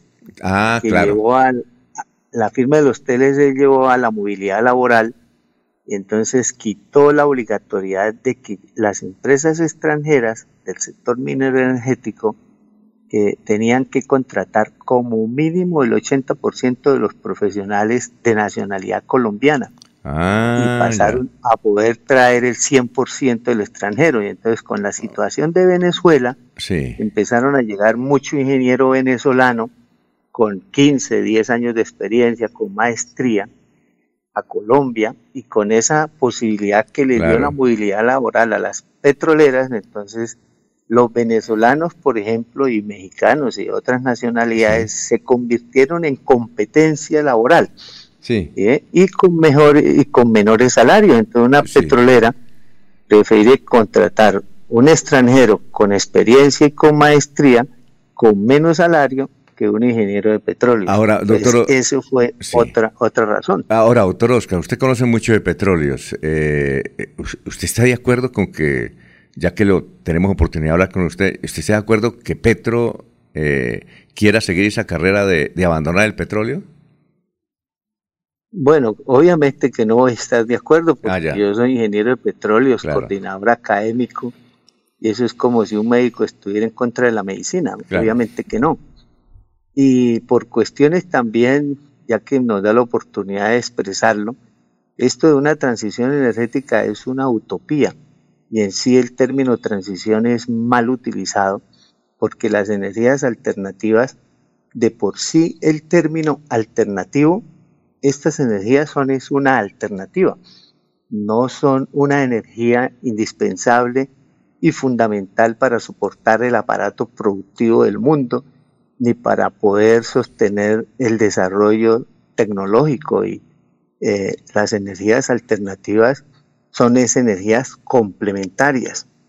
No se ha mm. visto nunca de que una energía alternativa llegue a sustituir otra energía, simplemente llega a cubrir una demanda insatisfecha que las energías convencionales como el petróleo, el gas, el carbón no son capaces de cubrir debido a que la demanda de energía crece a un ritmo mayor a como crece la oferta energética convencional. Entonces hay un déficit o una demanda insatisfecha claro. que la debe cubrir otro tipo de energía. Es que, pero eh, no podemos desmontar el aparato productivo Ah, que bueno, fue eh, desarrollado claro. y creado con energías convencionales Sí. para ser sustituidas por unas energías alternativas que son ineficientes y más costosas y no todas son ecológicas porque el 70% de las energías alternativas son de biomasa como el alcohol carburante, como el biodiesel que también generan CO2 en su combustión. Claro, doctor. Ah, Ahí hay una poca de falacias que la gente no entiende. Doctor. Hacer esa transición, eso no va a ser posible, Alfonso. Doctor, otra cosa, el fracking. Yo, yo he visto las conferencias, están por YouTube de- en Estados Unidos, donde allá el 50% utilizan fracking y científicamente dicen que es un método aceptable, bueno, directo, económico y que no es que perjudique tanto el medio ambiente. Aquí en Colombia, pues mi- miren Puerto Viche, usted mira las páginas de Puerto Viche y todo el mundo es contra el fracking. Eh, ¿Está satanizado el fracking o es verdad lo que dicen? Bueno, eh, hay varias cosas ahí. Por un lado, la gente confunde fracking con fracturamiento hidráulico creyendo que fracking traduce fracturamiento. No, fracking es un modismo en inglés que no traduce nada y, y fracturamiento en inglés es fracturing. Eh, y obviamente yo soy un activista que personalmente, siendo ingeniero de petróleos, eh, estoy en contra de fracking. Eso no significa que por ser coordinador académico de la Escuela de Petróleos de la UIS, la escuela y la, o la universidad esté en contra de fracking. Eh, estoy personalmente en contra de fracking y hablando de la medicina es como cuando un médico se opone a un tratamiento en especial por considerarlo peligroso para su paciente o se opone a un medicamento por sus efectos secundarios. Yo me opongo a fracking porque fracking sí es invasivo, requiere insumos en muchas cantidades que lleva a competir, por ejemplo, al campesino y a la industria petrolera por el agua, afectando, por ejemplo, procesos agroindustriales y atentando contra la seguridad alimentaria. Y el fracking genera muchos desechos que son tóxicos y radioactivos que van a atentar contra la salubridad y obviamente el fracking se extiende eh, en grandes áreas, por ejemplo la luna, que es la roca generadora que se va a intentar fracturar en el Magdalena Medio. Ah, O sea, cuando hablo fracturar no significa que el fracking sea fracturamiento únicamente, sí el fracturamiento es uno de los componentes del fracking, pero la diferencia entre el fracturamiento hidráulico y el fracking está es en el tipo de roca y las tecnologías que se utilizan. Aquí ya vamos a otro tipo de roca, no la misma de donde se ha sacado crudo por más de 100 años, sino una roca generadora que es la cocina donde, donde la materia orgánica se transforma en petróleo, pero esas rocas son radioactivas y al perforarlas horizontalmente hasta 3.5 kilómetros, no solo desde un pozo, sino desde 6, 8, 10 pozos de la misma plataforma, esto implica una extracción de ripios radioactivos que van a quedar en sodmes, que van a afectar lógicamente la salud de los, mm, digamos, eh, las personas que vivan cerca, y eso ha llevado en Estados Unidos al desplazamiento de muchas comunidades, contaminando obviamente también suelos y aguas, y, y- y los desechos tóxicos generados por el fluido que se utiliza para hacer el fracturamiento Entonces las consecuencias son muy grandes y además vuelvo y repito, todos conocemos yacimientos convencionales como la Siria Infantas que ocupa dos o tres hectáreas, eh, veredas,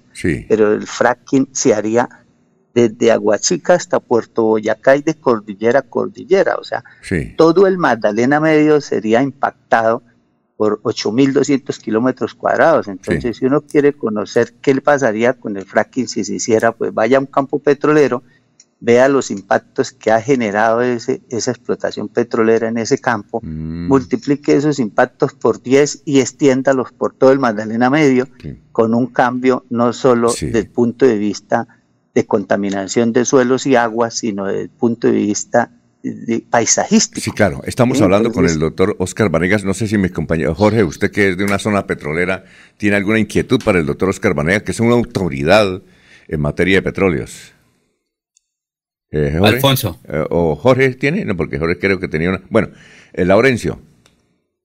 Laurencio. Sí, doctor Vanegas, sí, doctor Vanegas, buen día. Es decir, la situación de la exploración de la academia de la parte, digamos, que no se esté estudiando ahora es por factores del pasado, no porque ahorita, que porque Petro, porque esto. Sin embargo, de alguna manera la política petrolera que ha dicho Petro va a incidir en la, región, en Barranca Bermeja y el Magdalena Medio.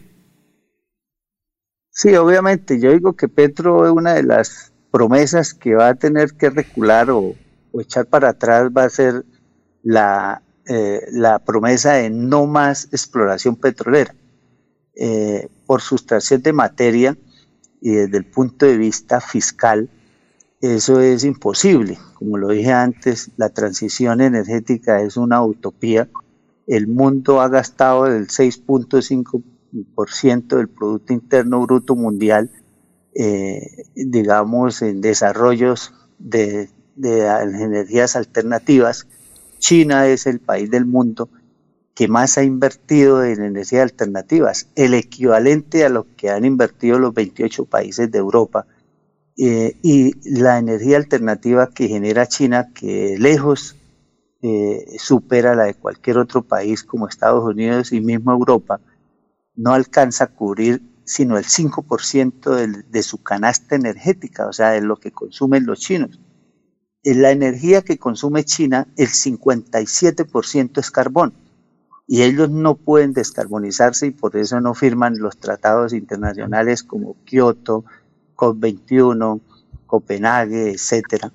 ¿Por qué? Porque no pueden cumplir. Si China quisiera descarbonizarse y cambiar el carbón por otra energía, por ejemplo, por petróleo que es menos contaminante que el carbón, tendría que consumir 50 millones de barriles de petróleo por día adicional a los 16 millones que ya consume, que eso hace que China sea el país mayor importador de petróleo del mundo actualmente, imagínense. ¿Y de dónde va a sacar China 50 millones de, de barriles de petróleo si se producen en el mundo solo 86 millones? China se llevaría solita 66 millones de barriles, ¿de dónde lo va a sacar? O sea, eso es algo imposible.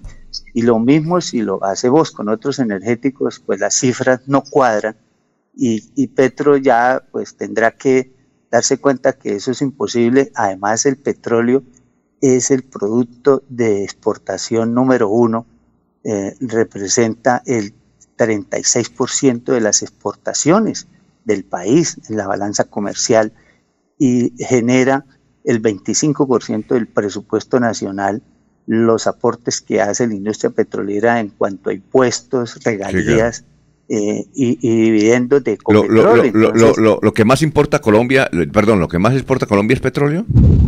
Sí, lo que Colombia más exporta es petróleo. A ah. nosotros nos dicen que somos cafeteros, pero el café es el sexto renglón de exportación. Por mm. encima del café están las flores, está el carbón, está el petróleo eh, y, obviamente pues nos llaman cafeteros por la época de los años 70 y 80, que sí el café fue el primer producto de exportación. Pero, el que más, pero lo que más exporta... representar el 60% de nuestras exportaciones. Es decir, eh, lo, el petróleo es el 60% de las exportaciones y es lo que más exporta Colombia. Llegó a serlo, llegó ah, a serlo el 60%. Ahorita es el 36% de las exportaciones, pero sigue siendo el primer producto de exportación. Ah, ya. Yo no creo que alguien sea tan bruto de dejar de, de- de exportar el producto que más ingresos le genera al fisco nacional. Eso sería pegarse un tiro en el pie. Claro, claro, claro. Y ya- Tre- y 13 ya el billones de pesos lo las utilidades, ¿cierto? ¿Cómo? 13 billones de pesos es la utilidad. Si se cierra, quedaría por ahí en dos y medio billones de pesos las utilidades eh, de Ecopetrol, ¿sí? Claro, ¿no? Y el Petro y el ministro de Hacienda, repito, Campo ya lo dijo, el, el ministro de Hacienda, Claro. Petro ya anunció que va a ser su ministro, valga la redundancia, ya dijo en declaraciones que las exportaciones de petróleo continuará y las exploraciones también, porque el ministro sí sabe que para cuadrar caja, pues se Claro. necesitan esos recursos, y si no, cómo se hacen las Sí. transformaciones sociales y las inversiones Sí, en salud, educación, vivienda, etcétera. O sea, sí. Eso es un error. Doctor, Os- doctor Oscar, mucha, muchas gracias. Alfonso. A, a ver, sí, era, pensé que se había... ¿Cuál es la última Sí, no, no, pregunta? no, estaba atento y, y Sí. Laurencio obviamente pidió la palabra. A ver, ¿cuál es la, la- la última oportunidad. pregunta? La pregunta para, con el saludo de buenos días para el ingeniero Oscar Vanegas. Eh, está claro que suspender la economía extracti- extractivista en Colombia, pues derivada de, de los hidrocarburos, será un saludo a la bandera. Eh, si se tomara la decisión de suspender ya la exploración y, y- ponerle fin a, la política petrolera en Colombia, ¿cuánto tiempo le quedaría a la nación para depender de ella? Es decir, en- hablemos de reservas, eh, ¿cuánto tiempo podría sostenerse el país eh, con lo que ha logrado hasta hoy en materia de, de extracción petrolera? siete años según las reservas probadas que tenemos. Es que eso eh, la gente no entiende que son reservas. Hay cinco tipos de reservas. Cuando el gobierno habla de que tenemos petróleo para siete años, se refiere a las reservas probadas, no a las reservas que tenemos remanentes abajo, sino las que ya se desarrollaron, que están listas para extraer porque ya tiene los pozos perforados, las líneas de flujo, las baterías, los oleoductos, etcétera. Eh, si se deja de explorar, pues dejamos de tener ese equilibrio que traemos desde hace más de 20 años, porque esas reservas probadas siempre se mantienen estándares en 2 mil millones de barriles que ya están listos para extraer. Pero eso es como una fábrica. Yo tengo una fábrica de zapatos y tengo una bodega lo que ya tengo en bodega son zapatos listos para entregar a los clientes, o sea, productos terminados. Esas son lo que llamamos reservas probadas. Pero lo que viene ocurriendo en el país es que cada par de zapatos que se vende se reemplaza por un par de zapatos que se termina de fabricar y entra a bodega. Entonces, lo que dice Petro que para la exploración es como cerrar la fábrica y vivir de los zapatos que tenemos eh, eh, en la bodega. Entonces llegará un momento en que si yo no reemplazo lo que vendo por nuevos barriles que sean incorporados, pues lógicamente se va a acabar lo que tengo ahí almacenado como ya reservas probadas desarrolladas. Sí, claro. Entonces la actividad exploratoria tiene que continuar para ir en ese uno y uno, uno que sale y uno que reemplazo. ¿Sí? Eh, sí, eh, doctor Oscar, ha, ha sido usted muy gentil, no tenemos tiempo, te- tenemos que ir a unos mensajes, pero ha sido agradable, muy explicativa y sobre todo una persona que durante muchos años vive en función del petróleo, no solamente de enseñar, sino también de darles cifras reales, sin apasionamientos, sin politiquería, de lo que el transcurrir energético basado particularmente en uno de los recursos más importantes de Santander, que es el petróleo. Doctor Oscar Vanegas, muy amable, ¿no? Alfonso. Dígame. Alfonso, permítame explicarle a la gente, a los oyentes suyos de Melodía, que usted tiene mucha sintonía, lo siguiente. El petróleo es un eh, energético que no solo produce combustibles, se necesita para más de 5.000 usos, los mismos cosméticos, fertilizantes que quiere Petro para transformar el campo, insecticidas, fungicidas, los fármacos, los medicamentos vienen del petróleo.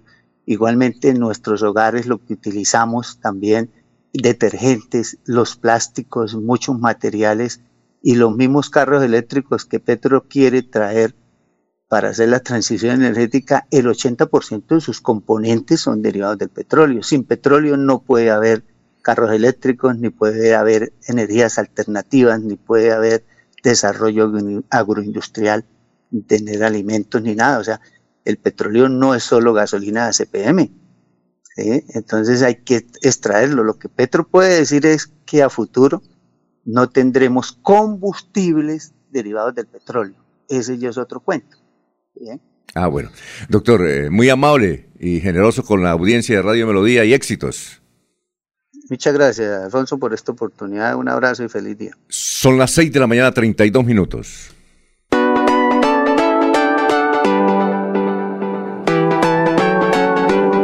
Melodía, Melodía, Radio Sin Fronteras.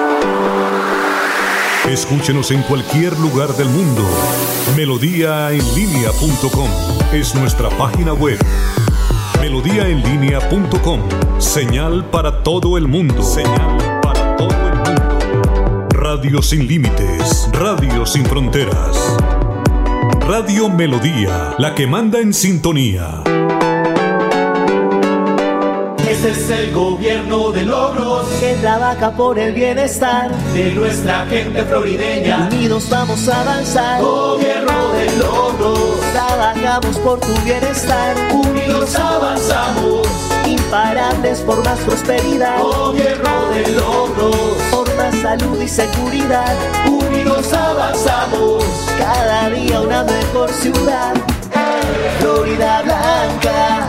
Gobierno de logros. Miguel Moreno, alcalde. Estudia en Uniciencia desde millón ciento cincuenta mil pesos. Horarios flexibles, calidad docente y educación al mejor precio. Uniciencia te acerca a tus metas. Matricúlate en el 317-667-0986. Vigilado Min Educación. Repito el celular 317-667-0986. En Hogar como Ultrasan, encuentra en todas nuestras tiendas lavadoras, neveras, televisores, mini componentes y muchos productos de la marca LG que puedes comprar de contado o a crédito por nuestros convenios con electrificadoras y libranza. Encuéntranos también en comultrasan.com. Vigilado Super Solidaria. Cada día trabajamos para estar cerca de ti. Te brindamos soluciones para un mejor vivir. En Cajasal somos familia, desarrollo y bienestar. Cada día más cerca para llegar más lejos. Con Cajasal. Vigilado Supersubsidio.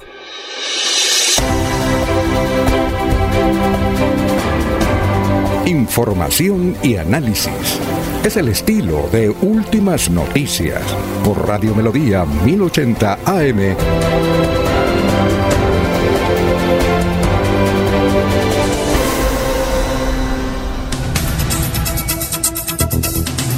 Ya son las 6 de la mañana, 35 minutos, ya está Sabino ahí, pero antes los oyentes, Manuel José Mejía Reyes, muy buenos días, podemos pasar a la producción de hidrógeno, labores campestres, les pregunto si los datos de la UIS están siendo comparados con el último semestre.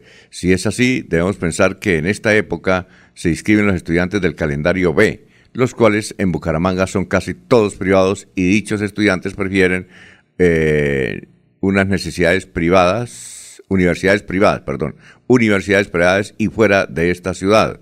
Así que opino que los datos sean comparados con el próximo mes de diciembre sobre si es verdad que se está afectando eh, el interés de los estudiantes por ingeniería de petróleos.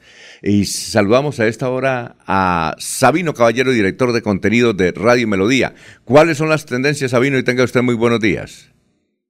Muy buenos días, Alfonso, a todos nuestros oyentes y seguidores. Pues los temas del día y se sigue hablando, pues a raíz de unas declaraciones que ofreció el presidente electo Gustavo Petro, pues nos puso a hablar a todos los colombianos de diferentes temas y antes de salir a sus días de descanso que dijo que iba a tener, nos dejó a todos debatiendo. Y si uno analiza las tendencias, todo tiene que ver con lo que dijo Gustavo Petro, lo de las EPS, lo de la Procuraduría, lo de diálogos con grupos armados ilegales y obviamente ha atravesado todo con el nombramiento de las tres ministras, más los pensamientos que ellas han, han planteado en campaña. Entonces, pues son los temas que están debatiendo. Por ejemplo, una tendencia es las EPS.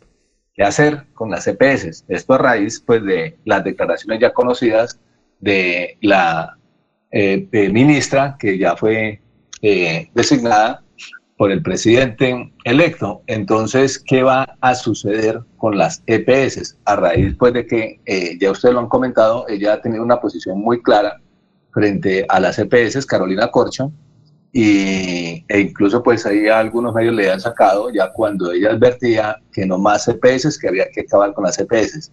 Sin embargo, ella no, ella no ha escrito nada, estuve mirando a ver si había escrito algo ya actualizado, eh, pero no, solamente dijo que se sentía honrada por la designación y que iniciamos, comillas, iniciamos diálogos con los distintos actores del sector salud para conversar sobre cómo vamos a garantizar el derecho a la salud y al trabajo digno, que ese es el tema, pues digamos, de fondo. Por parte de las EPS, también ayer se manifestaron los grandes directivos y han advertido los voceros de las EPS que están esperando precisamente eso, iniciar esos diálogos, porque aunque las críticas que han recibido las EPS es que solamente son intermediarias del sistema financiero, ellas dicen que no, que eso va más allá. Pero bueno, todos los colombianos en la práctica conocemos el sistema de salud. A algunos les ha ido bien, a algunos les ha ido mejor y a otros regular y a otros sí que mal. Pero bueno, ahí están las diferentes críticas también a las EPS por ejemplo, se preguntan cuántas personas mueren esperando autorización de las EPS. El sistema es inviable y se necesita una reforma, dice por allá Freider Cruz. E incluso en el sistema jurídico también podría afectar positivamente porque la eliminación o la transformación de las EPS descongestionaría el sistema judicial en Colombia con tanta tutela y procesos judiciales contra estas. Eh, entonces, allí está, pues una cosa es la campaña, otra cosa ya cuando se es representante de todos los colombianos. Y en este caso, pues ya el mensaje que se ha enviado por parte de Carolina Corcho ha sido iniciar los diálogos con los distintos actores. Lo que sí es cierto es que va a haber una reforma al sistema de salud. ¿Cómo que va a pasar directamente con las EPS? Pues ese es el, el, la inquietud y la expectativa en la cual quedamos todos los colombianos. Ayer en la entrevista que le hicieron a la W directamente a Gustavo Petro, le hicieron esta pregunta de manera directa, pero la respuesta no fue contundente en decir vamos a acabar las EPS. No, también se fue por las ramas, dijo que sí había que hacer una transformación en el sistema de salud, pero no se sabe cómo van a quedar las EPS. E hizo una referencia, eh, las EPS sacan pecho siempre diciendo que es que ellas, gracias a ellas, se ha aumentado la cobertura. Pero Petro advertía que es que una cosa es la cobertura y otra cosa es garantizar el derecho a la salud y el, trabajo digno que agrega Carolina Corcho. Este es el debate. Me acuerdo que en, en campaña precisamente Jaime Durán, por ejemplo, él proponía casi de manera directa que un sector del Partido Liberal, y él explicaba que en la pasada reforma a la salud, había un sector del Partido Liberal que ya estaba proponiendo eso mismo. Y fíjese que venía por parte del Partido Liberal, transformar las EPS y si no servía definitivamente, acabarlas en esos términos. Entonces, si lo plantea un sector del Partido Liberal, y como ustedes recuerdan, esa reforma también se hundió, pues producto del, del conflicto social, esa reforma también se hundió. Pero ya hay, digamos, un ambiente en el, en el país que cuestiona seriamente a las EPS. Ahora, que hay algunas que funcionen, vaya y venga, pero en términos generales eh, tienen fuertes críticas. Recuerdan a Jorge Robledo, eh, que también que no comparte muchas y mucha ideología con, con, con Petro, pero Jorge Robledo en los debates de Congreso siempre ha advertido, es que las, el sistema de salud en Colombia, más o menos palabras de él, es un atraco legalizado, es un atraco a los colombianos legalizado. Sabina. El, el, dinero, pero no se les paga a las IPS. Y perdón para terminar esta parte. Eh, dicen, mmm, ayer en los informes periodísticos de diferentes medios también coincidieron en que, claro, se requiere una, una reforma de manera tal que se garantice que se les pague directamente a quienes prestan el servicio, es decir, superar la intermediación, que es lo que las EPS, dice, EPS dicen, es que nosotros vamos más allá de la intermediación financiera. Ahí va el debate, cuénteme. Es que lo, la, la, la, reforma tiene que ser a la ley 100 porque fue eh, esto convirtió la salud en un negocio para unos pocos, las EPS que son los que dicen cuándo se enferma uno y cómo lo van a atender, no como antiguamente o como lo hace por decir algo la nueva EPS, se autoriza y va al médico ya. Eso creo que es lo que están buscando, crear una gran EPS donde tengan todas las mismas condiciones y que la salud pública, los hospitales tengan también eh, esa atención, porque ahorita son los privados como un negocio privado. Bueno, y sigue, eh, y nos dejó también reflexionando eh, el presidente entonces con el lado de, de la agricultura. Eh, que también eh, precisamente la ministra se ha pronunciado, la, o en este caso la, la, ministra electa, donde, o designada más bien, que, que sí, que va a haber una reforma eh, agraria, que es lo que se planteó por parte de en campaña de Gustavo Petro. Entonces Cecilia López ha dicho sí, va a haber una reforma agraria. Ahora hay que buscar la manera también de cómo se buscan consensos frente al tema por parte de la SAC, ya hubo algunas declaraciones que reciben con beneplácito el hecho de que los hayan llamado también a, conversar y conocieron ustedes la foto de César Pachón, que dice en su cuenta de Twitter que siguiendo las instrucciones del presidente electo Gustavo Petro se reunió con José Félix Lajurí eh, por parte de los ganaderos. Según él, según César Pachón, dice que aceptó sumarse y reconoció la importancia de una reforma agraria eh, vi en la cuenta de José Félix Laforía a ver qué decía al respecto, no dice nada. Pero bueno, el caso es que ya se están o, inician esos diálogos precisamente pensando en la reforma agraria. Y Cecilia López ha advertido en diferentes medios, ayer también ya precisó, que esta reforma agraria tiene que ver con un cambio en el sistema de catastros. Es decir, esto implica obligar a los grandes poseedores de tierras a tener dos opciones o se vuelven productivos y pagan impuestos o venden al Estado la tierra. Y que ese es el tipo de reforma que se hará. Y la otra, pues tiene que ver también, obviamente, con el que ustedes estaban hablando, con em, la ministra de eh, Ambiente, que entonces ya ha dicho no fracking, por un lado, y ella siempre se ha manifestado en contra del glifosato. Entonces, en este caso, pues ya también hay decisiones claras frente al tema, que es en la exconcejal de, mm, de Bogotá, Susana Muhammad, que es la ministra de Medio Ambiente. Ya hay claridad pues, frente a este tema que había polémica permanente, glifosato o no, fracking o no. Bueno, ahí ella ha manifestado también que no es partidaria de ninguna de esas dos opciones. Esos son los temas, pues digamos, que se sigue debatiendo en las redes sociales y obviamente en los diferentes escenarios, como efectivamente ustedes ya han tratado allí en la parte convencional algunos de estos temas. Bueno, muchas gracias, Sabino, muy gentil, muy amable. bueno, seguimos en contacto entonces. Muy amables. Bueno, y sigan en melodíaenlínea.com, son las 6 de la mañana, 45 minutos. Estamos en Radio Melodía. ¿Sabías que en Financiera como Ultrasan tus ahorros y aportes van sumando? ¿Sumando qué? ¡Sumando beneficios! Incrementa el saldo de tus ahorros y aportes y disfruta sin costo cuota de manejo en la tarjeta débito, retiros gratis en cajeros automáticos nacionales y mucho más. No esperes más. Disfruta más beneficios con Financiera como Ultrasan. Escucha Últimas Noticias por Radio Melodía. Últimas Noticias por Radio Melodía, la que manda en sintonía.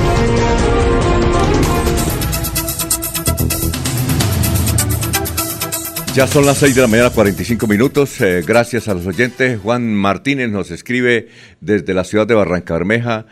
Olivo o Gualdrón nos escribe desde el barrio La Victoria. Germán eh, Martínez también nos escribe desde, a ver, eh, desde el sector de El Campestre. Ah, ese es en, debe ser del Campestre, es en Florida Blanca, en Cañaveral. Caterine Ruiz nos escribe desde pie de cuesta. Oiga, Jorge, eh, veo que es tendencia, también se me olvidó decirle a Sabino, eh, Darcy Quinn, ¿no? Le están dando con toda Darcy Quinn. Parece que Darcy Quinn esto, criticó a la ministra de Cultura, la santanderiana, porque acusándola de patrocinar la primera línea y como aparece en una fotografía ella con un cartel diciendo que apoya la primera línea, entonces parece que Darcy Quinn se, se vino en contra de ella, pero le están dando con toda a Darcy Quinn. ¿Sí, sí notó eso, don Jorge? Sí, las la bodegas de encapuchados que no han parado de, hacer campaña, don Alfonso. Bueno. Es normal. Eh, Pablo Bernal desde San Alonso. Betulia Peña Ortiz desde, desde Caracas. Ah, gracias. Eh, Alirio Salgado desde El Reposo. Johan Arteaga, eh, Ferretería, el constructor en Barranca Bermeja. Bueno, y algo, don Alfonso, sí, algo que también comienza a ser tendencia, por lo menos a en lo local, en lo que respecta a Bucaramanga, eh, en Twitter, es lo que ha publicado el periodista Arley Sánchez, quien participa en el grupo de periodistas de Vanguardia. Eh, publica lo siguiente hace pocos minutos. Sin Iván Cancino en la defensa de Richard Aguilar, y con nuevo abogado a las 8 de la mañana continuará la audiencia preparatoria en la Corte Suprema de Justicia en contra del gobernador de del exgobernador de Santander. Oiga, Iván Cancino, yo no sabía que había dejado a Richard Aguilar. Él era el principal abogado, ¿no? Entonces, ¿ahora quién está? ¿Usted conoce, conoce quién está no, no. al frente de...? Ah, bueno. Se conocerá en la audiencia de hoy, don Alfonso. Oiga, y es posible que le den la libertad porque ellos están alegando vencimiento de término, ¿no? Y, mire que al principal sospechoso, al hombre que estaba ahí en ese puente de entramado que está investigando, está Julián Jaramillo, que ya goza de su detención domiciliaria, ¿no? Domiciliaria. Pero como, como resultado de un acuerdo, ¿no? Sí, de acuerdo. oiga. Eh, Entonces, ¿el gobernador también acudirá a un acuerdo? Eh, pues yo creo que sí. Bueno, ah, pues le toca aceptar, ¿no? Pero es que él dice que no hay ninguna prueba Dice que eh, los abogados, yo recuerdo que aquí entrevistamos a Iván Cancino. Iván Cancino dice que no hay una sola prueba, hay que me parece que yo no sé qué. ¿Recuerda usted una fotografía que apareció un video de una cantidad de plata que, eh, que estaba contando eh, supuestamente los contratistas por parte de Julián Jaramillo? ¿Recuerda ese, ese video? Sí. Pues Julián Jaramillo, él logró demostrar que eso era una cosa que le envió alguien de Caracas a una persona aquí en la ciudad de Bucaramanga y eran bolívares, de los que ya no tienen ningún valor. Entonces, por eso se veía mucho billete. Y, le aceptaron eso, ¿no? Bueno, otra cosa, hay tendencia, es Rodolfo Hernández. Es que resulta que, eh, bueno, Rodolfo Hernández ya está reculando, ya como que no quiere posesionarse del Senado, porque le han dicho que si se posesiona el Senado, el partido que piensa establecer y constituir tiene que ser de oposición, según una uno de los últimos fallos de la Corte Constitucional, y además porque María Jimena Duzán, ¿usted por dónde escucha María Jimena? Yo no he podido porque cuando entro al, al, perfil de ella me, me, pide clave y ahí sí me mata, me, me desorienta, entonces no he podido escucharla. ¿Usted sí la puede escuchar o no? Pero... No, no, no, no. ¿Tampoco? Bueno. Entonces María Jimena Duzán le hizo una entrevista a Benedetti, al senador Benedetti. Y el senador Benedetta contó, contó eh, secretos. Dijo que la campaña de Petro, palabras más, palabras menos, la campaña de Petro, en la segunda vuelta, trataron, eh, primero, eh, para la primera vuelta, para que pasara la segunda, trataron de fortalecer a Rodolfo, que fue el mismo Petro que fortaleció para que pasara Rodolfo y no Fico. Porque, vea, curiosamente, ellos creían que si pasaba Fico, le dañaba el paseo a Petro. En cambio, si pasaba Rodolfo, el asunto era más fácil. Contrario a lo que nosotros creíamos, ¿no? Y la gente creía, ah, eh, si, pasa Rodolfo, Rodolfo gana. No, ellos tenían otra concepción y parece que están muy bien informados. Entonces, el enlace era entre Benedetti y el Pote Gómez, que era el que les pasaba información. Vale, que a ellos. Era, eh, o sea que el Pote Gómez ahora nos resultó petrista, según lo que dice Benete. Escuchemos esa parte. ¿Usted escuchó ese audio o no, eh, Jorge? Sí, en Alfonso, sí, me llegó por redes sociales. Ah, bueno, vamos a escuchar lo que dice Benedetti en una entrevista exclusiva que le dio a María Jimena Duzán. Es una partecita nada más. Esa época nos volvemos fiquistas porque pensábamos que era mejor Fico que el señor porque nosotros desde febrero habíamos advertido que si el señor pasaba íbamos a tener un problema. Y lo tuvimos, pero hoy pienso que si hubiera pasado Federico Gutiérrez nos hubiera ganado. ¿Pero por qué? A ver, los ricos de este país y el establecimiento de este país no le gustaba el viejo tampoco. Entonces ellos se quedaron de alguna u otra forma neutrales. No, no como hace cuatro años que todos se fueron con Duque. Esta vez tú no viste a la Andy, nada de esas cosas, diciendo que estaban con el señor. Al contrario. Al contrario. Los medios de comunicación, de alguna u otra forma, relativamente no habían cogido partido. Menos uno. Menos dos semanas. Y, y, y además de eso, hubieran tenido toda la plata y toda la maquinaria de este país hubiera ido con él. Aquí la maquinaria en buena parte se quedó quieta. Otros decidieron ayudarnos. Por rencillas locales entre ellos allá se dividían la votación y el señor Rodolfo Hernández, que yo sepa, no se, se contactaba conmigo a través del Pote Gómez y el señor ese calle. Y, y, bueno, eso, es lo que estaban haciendo. Eso, es lo que ellos estaban haciendo. O, sea, que lo, que lo que estás diciendo es que paradójicamente eh, resultó más fácil derrotar, derrotar Federico Gutiérrez, Federico Gutiérrez de pronto no hubiera cometido todos los errores que cometió este man. Y claro, Federico, si hubiera estado afinado por todos los, poderes regionales y, los Federico poderes Gutiérrez centrales. Tiene un, intelecto medido o limitado, pero él no hubiera cometido todos los errores que cometió este señor. Mm. Entonces, eh, eh, a la postre fue mucho, mucho mejor que pasar este año. Confesiones del hombre que le habla al oído a Gustavo Petro. Bueno, ¿cómo le parece, Jorge? Ahí estaba el detalle. Con razón, don Rodolfo Hernández es tendencia. Hoy, según lo estamos viendo acá.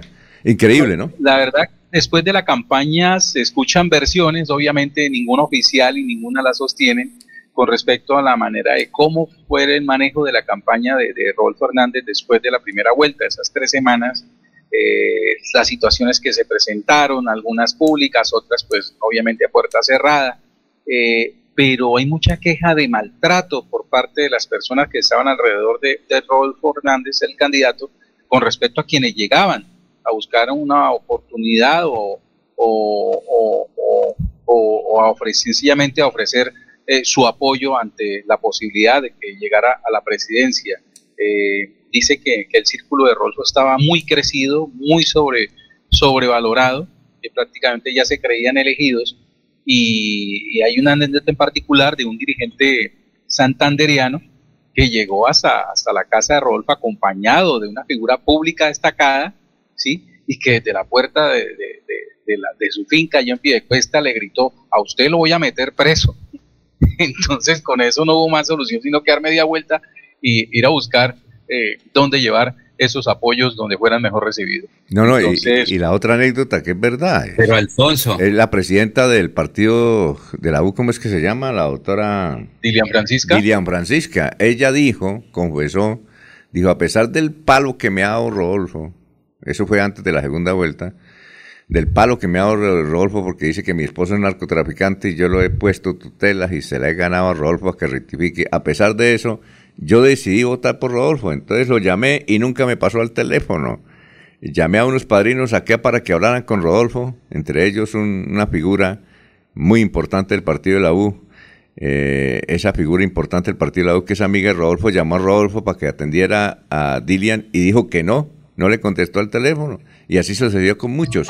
Pero, pero, pero, mire, eh, Jorge, aquí me dice Edilma Vargas Vargas, eh, dicen, eh, deben registrarse en Spotify para que puedan oír a María Jimena. Yo no he podido, hermano. Yo me meto a Spotify y me piden clave y ahí me desarman, hermano. Comienzan a, exigirle que aquí, que el correo. No, yo quiero entrar en la página y listo, que abra y fuertemente, porque yo no estoy... Pero eh, María Jimena sí dice cosas buenas, pero no la podemos escuchar, mi querida Dilma, por eso, porque nos pone ahí trabas. ¿Sí? Por eso es que yo no tengo suscripciones de periódicos, porque eh, lo que le pasa a muchos. Uno compra la del tiempo, la de vanguardia, el espectador, y cuando va a ingresar le piden requeñeques. Entonces, ¿qué hago en la olla? Entonces uno no, puede informarse, debía ser más abierta para que haya más gente que pueda leerlos. No, don Jorge. Sí, porque es que le ponen a uno muchas trabas. Bueno, ¿qué, qué iba a decir don Laurencio? Alfonso, es que una cosa es la campaña política y otra es el resultado final. Es que para la segunda vuelta el grupo allá decían que ya sobraban los votos, que iban para 15 millones, estaban todos listos y esa fue la, la dificultad. Entonces ya no lo querían recibir a nadie y acabamos al centro democrático. Todos los políticos son corruptos. ¿Y quién iba a trabajar? La gente fue a votar por Rodolfo con la mano tapada y miraban para otro lado, pero le rayaban así como alguien dijo, la cara al ingeniero, pero no más. Oiga, Jorge, otra cosa. Oiga, Jorge, otra cosa. Eh, nosotros creíamos que era que iba a ser más fuerte Rodolfo Hernández y, y los de la campaña de Petro con muy buen tino y ya que acertaron pensaban que si pasaba Fico ahí tenía mucho más problemas Petro para ser presidente, vea usted. O sea que Fico era duro. No, no lo creíamos tan fuerte, pero era duro. ¿No? Jorge, ¿qué pasó con Jorge? Bueno, ha tenido, eh, tiene problemas, son las 6 de la mañana, 57 minutos. Vamos, eh, vamos con más noticias, Laurencio, lo escuchamos a esta hora. ¿Aló? ¿Qué pasó? Micrófono, Laurencio, ábralo. Que está de cumpleaños, entonces. Laurencio, ahora, mientras tanto aquí les comento más oyentes. Sergio Díaz dice muy buenos días para todos, hoy desde Santa Elena de Lopón. Mucha lluvia aquí en Santa Elena de Opón. No, y cuando llueve en Santa Elena de Opón, perjudican las vías. Eh, así es Florida Blanca. Rodolfo se le quemó el pan en la puerta del horno. Sí, claro. Eh, Joviel Andrés Prada Rey, buenos días desde la ciudad de Cúcuta. Bueno, Laurencio, ¿ya está listo? Laurencio. A ver, Laurencio Jorge. ¿Se, ¿Se le fue el internet o no? Quedamos solos, Alfonso. Ah, bueno. Hola, Diego, ¿cómo se encuentra? ¿Qué ha habido? Yo, Alfonso, ¿qué más? Vea, no nos sirven las comunicaciones aquí en Santander y desde Miami entra con usted como un cañón. Aquí vengo al rescate, no, en Orlando, acuérdese, yo no estoy en Miami, estoy en Orlando. Casi cerquita, ¿no? Tres horas y media, sí, señor. Ah, la misma distancia que hay de Bucaramanga a Bogotá, pero aquí se hacen tres horas y media en carro. Ah, son los mismos kilómetros, ¿no? Sí, señor, es la misma distancia que hay de Bucaramanga a Bogotá, de Orlando a Miami. Y aquí se hacen en nueve horas. Y se le va uno bien. Más o menos, sí, señor. bueno, vamos a una pausa y regresamos con usted. ¿De acuerdo, Diego? Perfecto, señor, que esté muy bien. Bueno, falta un minuto para las siete. Aquí Bucaramanga, la bella capital de Santander. Transmite Radio Melodía, Estación Colombiana, HJMH. 1080 kilociclos, 10.000 vatios de potencia en antena, para todo el oriente colombiano. Cadena Melodía, la radio líder de Colombia.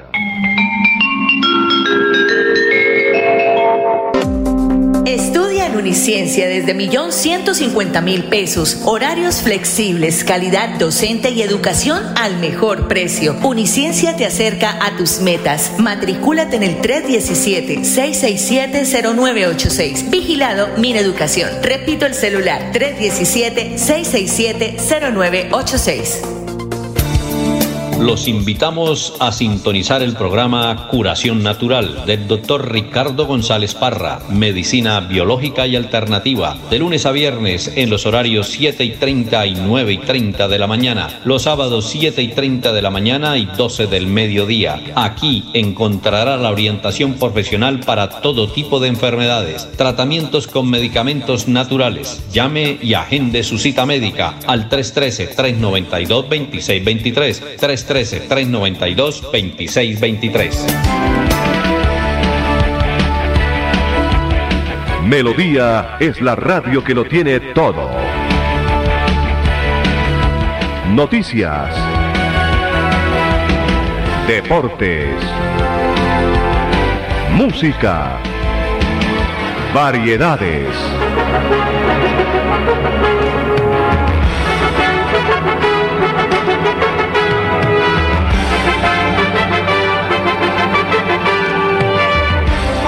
Melodía La Grande.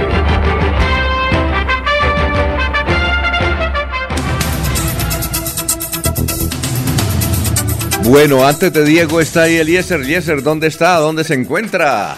Eliezer, buenos días. Alfonso, buenos días. Sí. Muy buenos días para usted, para todos. Estoy viajando entre contratación y Bucaramanga. Voy por aquí en el trayecto entre Oiva y el municipio del Socorro. O sea que a qué hora está llegando a Bucaramanga. Estoy llegando aproximadamente a las 10 y cuarto, 10 y media, Alfonso. Ah, muy bien. ¿En qué, en qué viene? ¿En una van o en qué viene? En, una, en un servicio que tenemos en el municipio de, de Omega, un servicio que parte todos los días a las 4 de la mañana hacia Bucaramanga parte todos los días a las 5 de la mañana otro bus hacia la ciudad de Bogotá. Ah, bueno. ¿Y qué tal la carretera? Tuvimos eh, un eh, pequeño receso en un lugar que, que es eh, un enemigo muy fuerte. ¿Le, le tocó empujar, Eliezer? de todos los días que, que inició, a veces la parada, a veces la parada eh, nos lleva con parada de dos horas, de tres horas, hoy la superamos como en media hora. Ah, muy bien, perfecto. Eh, ¿Esos buses son grandes o es una van? Son buses como para 24 pasajeros aproximadamente, Alfonso. Ah, bueno, es, es- es pequeño, más o menos. Bueno, Sí, pero, señor. pero, pero con, eh, eh, pero con estas curvas que hay ahí en Pescadero, ¿trajo bolsita o no? No, señor, no tengo problemas. Ah, bueno. Bueno, eh, gracias. ¿Algún, ¿Algún otro dato? No, quería hacer un comentario, pero no me quiero atravesar, atravesar al informe de Diego Alfonso sobre el tema de Rodolfo Hernández. Ah, bueno, ¿qué, qué nos quiere decir? No, le decimos a Diego que espere un momentico aprovechando su, su buen sonido hasta ahora. Bueno, ¿cómo le parece que eh, mi compañera en Medellín sale cada dos días a caminar? En su recorrido pasa por una, una pequeña ermita donde está la Virgen del Carmen. Eh, pasa y con su perro y hace, hace una estación ahí. Y ayer había un par de paisas arreglando el altarcito de la Virgen del Carmen o dando ahí un poco de matas y hablando de política. Y el tema era Rodolfo Hernández.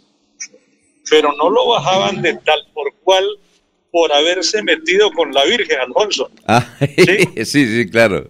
Por haberse metido con la Virgen. Yo, yo casi que pienso, el pensamiento de Eliezer Galvis, yo pienso que Rodolfo Hernández perdió la presidencia por la Virgen, Alfonso. Claro. Y, y yo creo que va a perder la gobernación por la Virgen y otras cosas, ¿no? Porque le Se están, le hizo el milagrito, Eliezer, Oiga, se le hizo el le están, milagrito. le están dando por todos los lados y hablábamos ahorita con Jorge que es tendencia a nivel nacional Rodolfo Hernández. ¿Ya? Entonces, no va a ser, no, se- no va a ser fácil para Rodolfo de aquí en adelante, ¿no? Bueno, Eliezer, ya se le fue el sonido. Bueno, Diego, gracias, Eliezer. Diego. eh, Alfonso, ¿cómo está? Lo escuchamos. Nos hizo, usted tiene varias tareas, ¿no? Tengo varias tareas pendientes y hoy le quiero hablar de una en particular. ¿Cuál Hoy es? le quiero hablar de cómo funciona la educación superior aquí en los Estados Unidos, pero no desde el punto de vista estadístico, sino desde el punto de vista eh, Práctico. social. ¿Cuál es, el, cuál es el concepto que tienen los americanos de la educación superior? Y, Eso quería- como No, eh, aló, es que no, no, no. acordarme un pueblo profundamente católico Continúa, don Eliezer. Sí, no, es que lo que pasa es que ahí como que va y viene. Sí, por el internet, seguramente. Sí, sí. Entonces, Alfonso, yo le decía que le quería hablar de, de cómo funciona socialmente el concepto de la educación aquí en los Estados Unidos. Sí, claro. Eh, ¿Y por qué, por qué le traigo el tema? Porque ayer ustedes comentaban eh, eh, que la, la- la deserción de las universidades y, y que los muchachos no querían estudiar tanto como antes. Y, y aquí en los Estados Unidos eh, sucede algo muy particular. Lo primero que tenemos que tener en cuenta es que eh, por, por lo que yo he podido conocer aquí en, en- en este sitio que es tan cosmopolita en el sentido en el que se recibe gente de todo el mundo, eh, los, los que somos más sobreprotectores somos los latinos.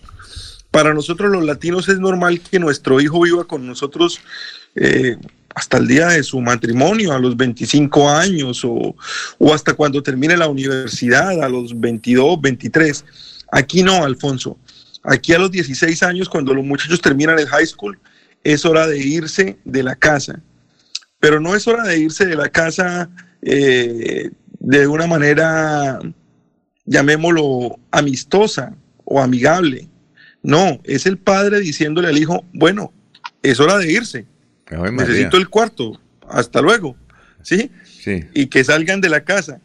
¿Qué sucede, Alfonso? Que los estudiar aquí es muy costoso, sobre todo si usted no es local. Eh, cada estado tiene unos beneficios para los muchachos de su estado. Es decir, los, los, muchachos que han nacido en la Florida o que han vivido en la Florida tienen unos beneficios para estudiar en las universidades de la Florida. Eh, pero si usted no ha podido, si usted no es residente o si usted no vive en Florida y quiere estudiar aquí en Florida, eh, va a tener que pagar unos semestres relativamente altos. Le estoy hablando de semestres de universidad eh, perfectamente entre los 10 mil y 12 mil dólares, eh, que significan dinero. ¿Qué sucede? Que los créditos estudiantiles no los pagan los padres. El crédito estudiantil de mi hija no lo pago yo, lo paga mi hija. Ella es la que se endeuda y ella es la que lo debe pagar. Por esta situación, es normal que los muchachos trabajen desde los 16 años, 16, 17 años. Entonces, eso conlleva muchas otras aristas. Es normal, por ejemplo, Alfonso, que la gente en los Estados Unidos dé buena propina en los restaurantes. ¿Sí? Aparte de que si, aparte de que si la mesa tiene más de seis personas, es una obligación dar propina. María. Pero es normal que la gente dé buena propina. ¿Por qué? Porque en algún momento de su vida, todos o alguno de sus hijos fue mesero y saben que los meseros viven de las propinas. Todos, todos en los Estados Unidos o trabajaron en un McDonald's o trabajaron en un Burger King o sirvieron mesas o vendieron ropa o hicieron algo porque todos necesitaron trabajar desde muy jóvenes para poder pagarse su crédito universitario. Aquí los créditos persiguen, entre comillas, persiguen a las personas los primeros 10 años de su vida laboral porque los muchachos deben pagar de una u otra forma eh, por lo que consumieron cuando, cuando estudiaron. Irse a estudiar a las universidades grandes, que son generalmente en los Estados Unidos, los grupos más grandes están en la zona de Boston o en la zona de Carolina, de las Carolinas, de North Carolina, North Carolina y South Carolina, irse a estudiar a esas universidades famosas, a Yale, a Duke, a North Carolina, a ese, ese tipo de universidades, al MIT, implica muchísimo dinero. De por sí es complicado ingresar porque requieren exámenes para ingresar, pero implica muchísimo dinero. Entonces el muchacho desde que está de 16, 17 años tiene que empezar a trabajar. ¿Qué es lo que ha pasado últimamente, Alfonso? Que los ídolos nuestros, o los ídolos nuestros, lo digo yo en un alarde de, de juventud que no tengo, pero los ídolos de la juventud han cambiado en los últimos años. Nuestros ídolos no son los industriales y los banqueros con dinero. Ahora los ídolos son los deportistas, que son millonarios muy jóvenes, eh, los eh, empresarios que han tenido industria y que han podido desarrollar una muy buena idea, muy jóvenes, o los, las figuras de las redes sociales que usted ve que a los 20, 22 años, 23 años ya son multimillonarios. Entonces a la gente, la gente le ha perdido el interés al estudio profesional y ha tratado más de tener un golpe de suerte o ha tratado más de tener una empresa que logre volverlo millonario muy joven. Por eso, gran parte de la población estudiantil, que es muchísima, es muchísima, muchísimos muchachos van a la universidad, eh, decide o terminar sus estudios y no dedicarse a lo que estudió o sencillamente dejar a un lado sus estudios y continuar con el trabajo que han venido adquiriendo desde muy temprano. Un muchacho aquí a los 20 años ya tiene 5 o 6 años de experiencia laboral. ¿sí? Sí, claro. Incluso hay muchachos de 22, 23 años que ya son managers en tiendas. Entonces deciden continuar esa carrera para seguir produciendo dinero y no dedicarse a lo que realmente estudiaron en la universidad.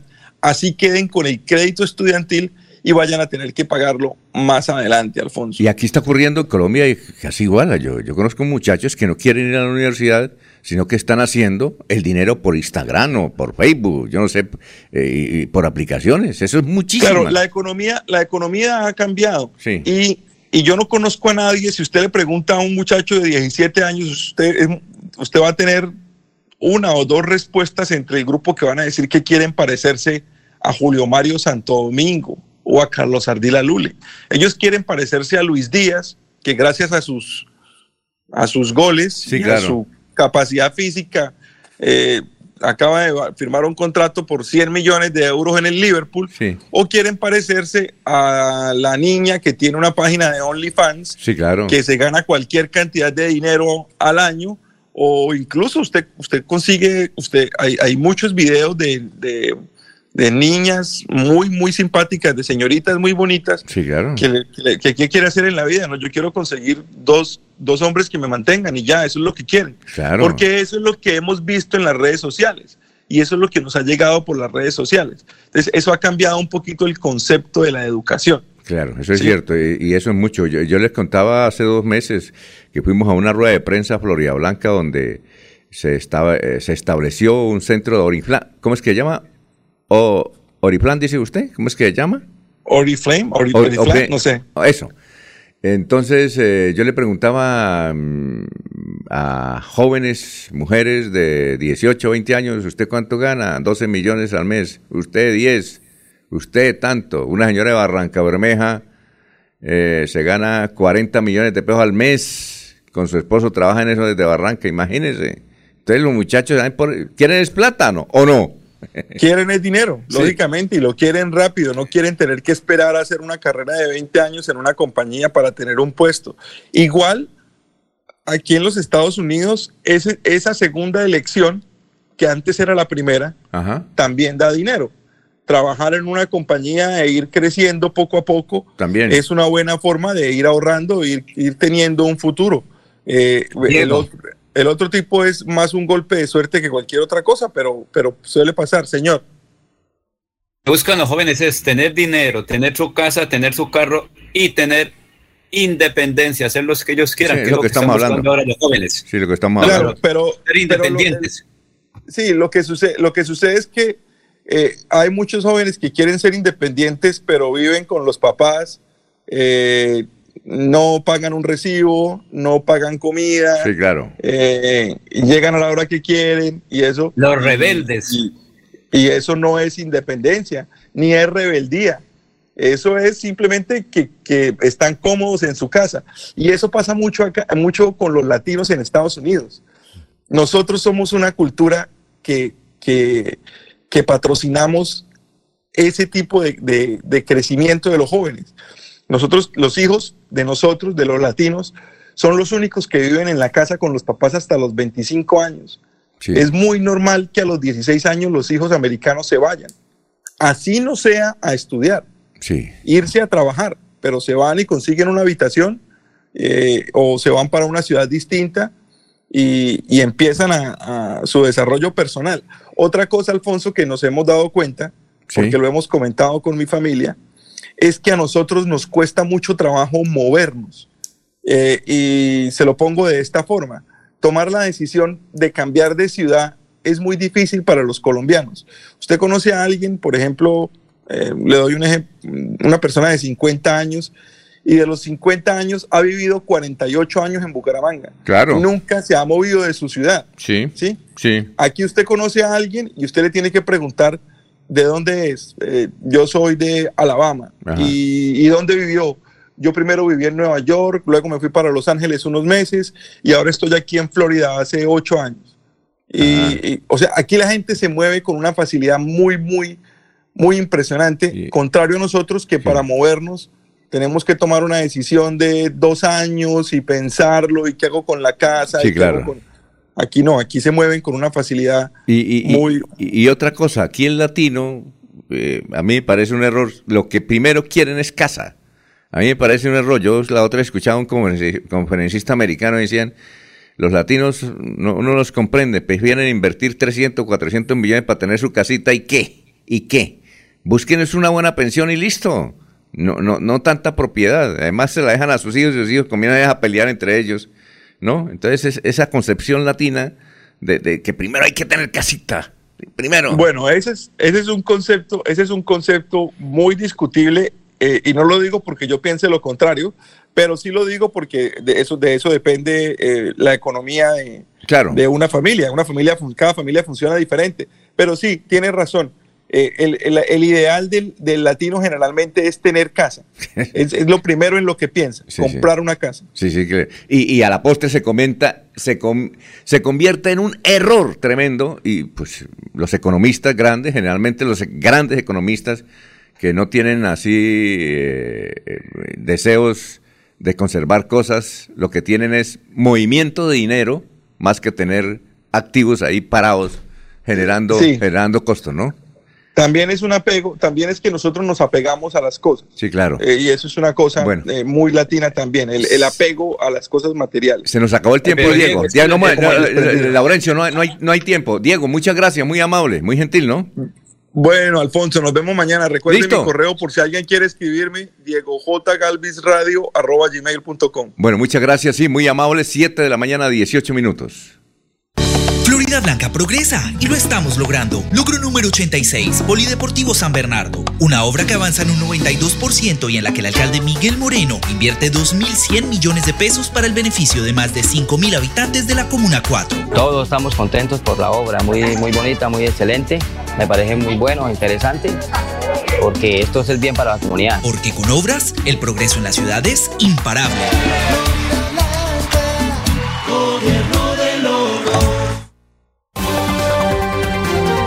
Soel Caballero. Está en Últimas Noticias de Radio Melodía 1080 AM.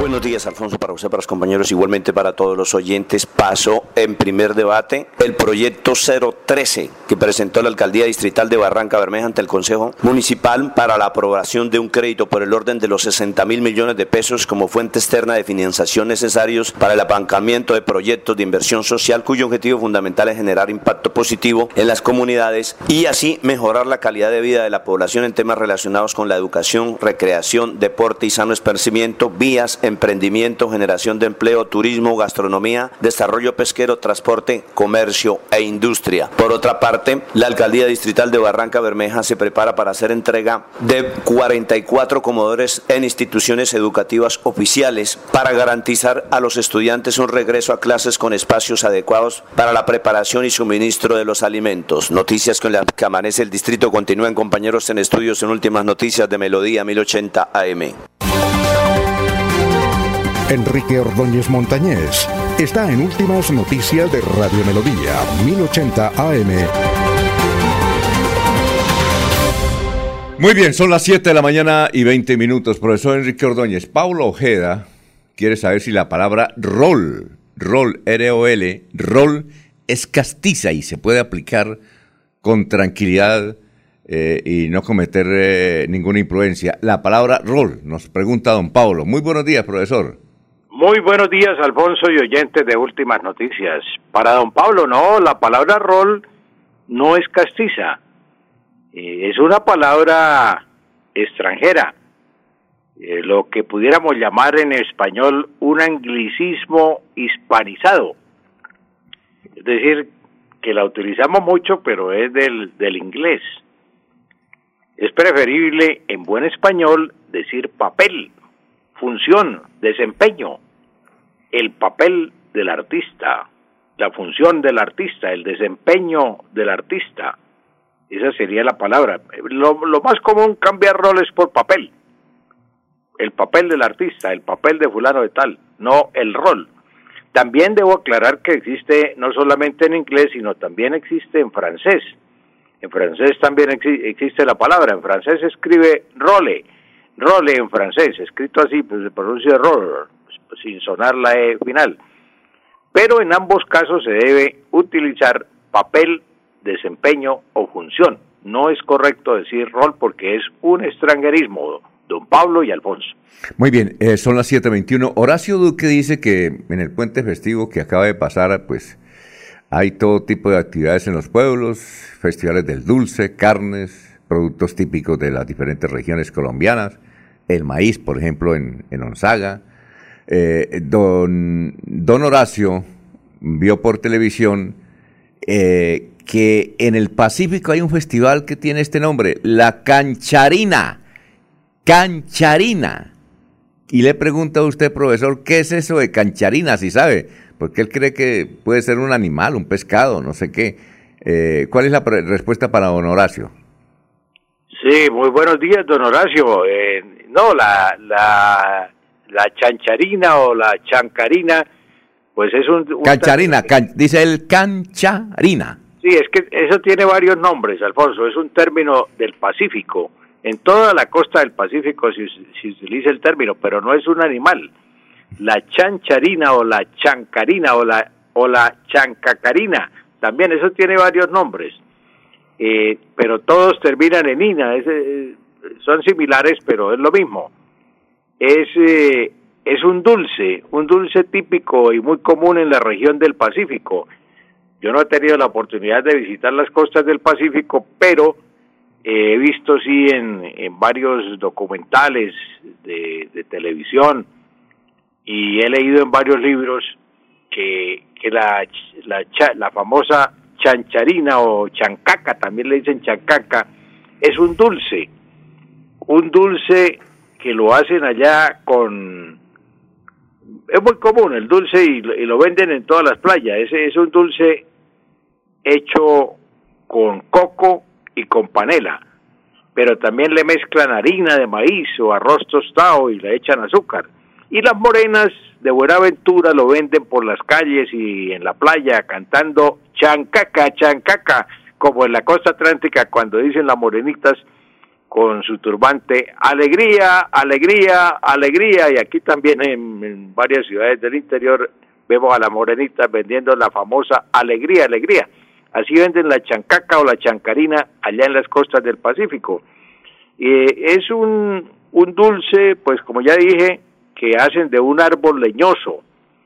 El fruto es de color rojo y de café, color rojo o color café. Ese es el, fruto de la chancarina. Lo elaboran en forma de arepas también, lo hacen arepas de esa forma y lo consumen en las horas de la tarde. Ese es, esa es la, en toda la costa del Pacífico se vende ese dulce, eh, Alfonso. Pero es conveniente Mm, aclarar o aportar, Alfonso, el tema que usted estaba tratando con Diego, a todos los jóvenes, pues es que los jóvenes ya pues son buenos lectores y eh, por internet hay muchas cosas, pero yo les recomiendo que lean el libro Padre Rico, Padre Pobre de Robert, Robert Kiyosaki.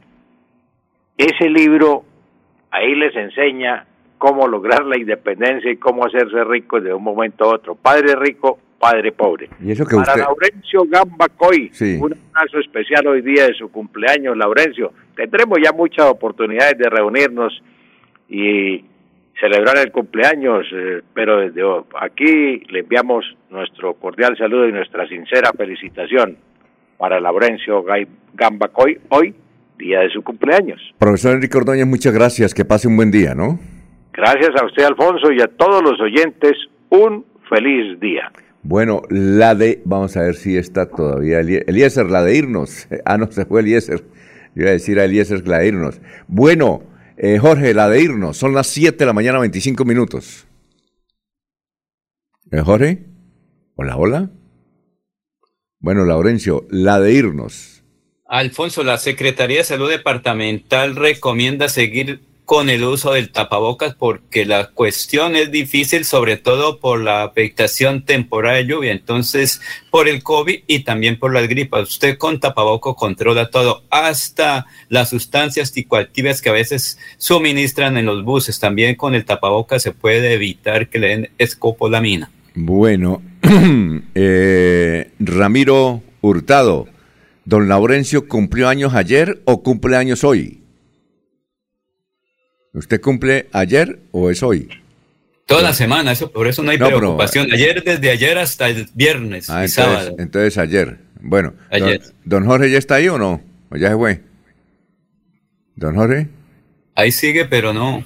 Ah, bueno, y les recomiendo eh, una entrevista que le hicimos a, al gran artista y hombre de la actividad taurina, Omar Mateus, que defiende, dice que se debe fomentar la actividad taurina, en los municipios de Santander. Está en el canal de televisión de Corrillos. Ahí está la entrevista.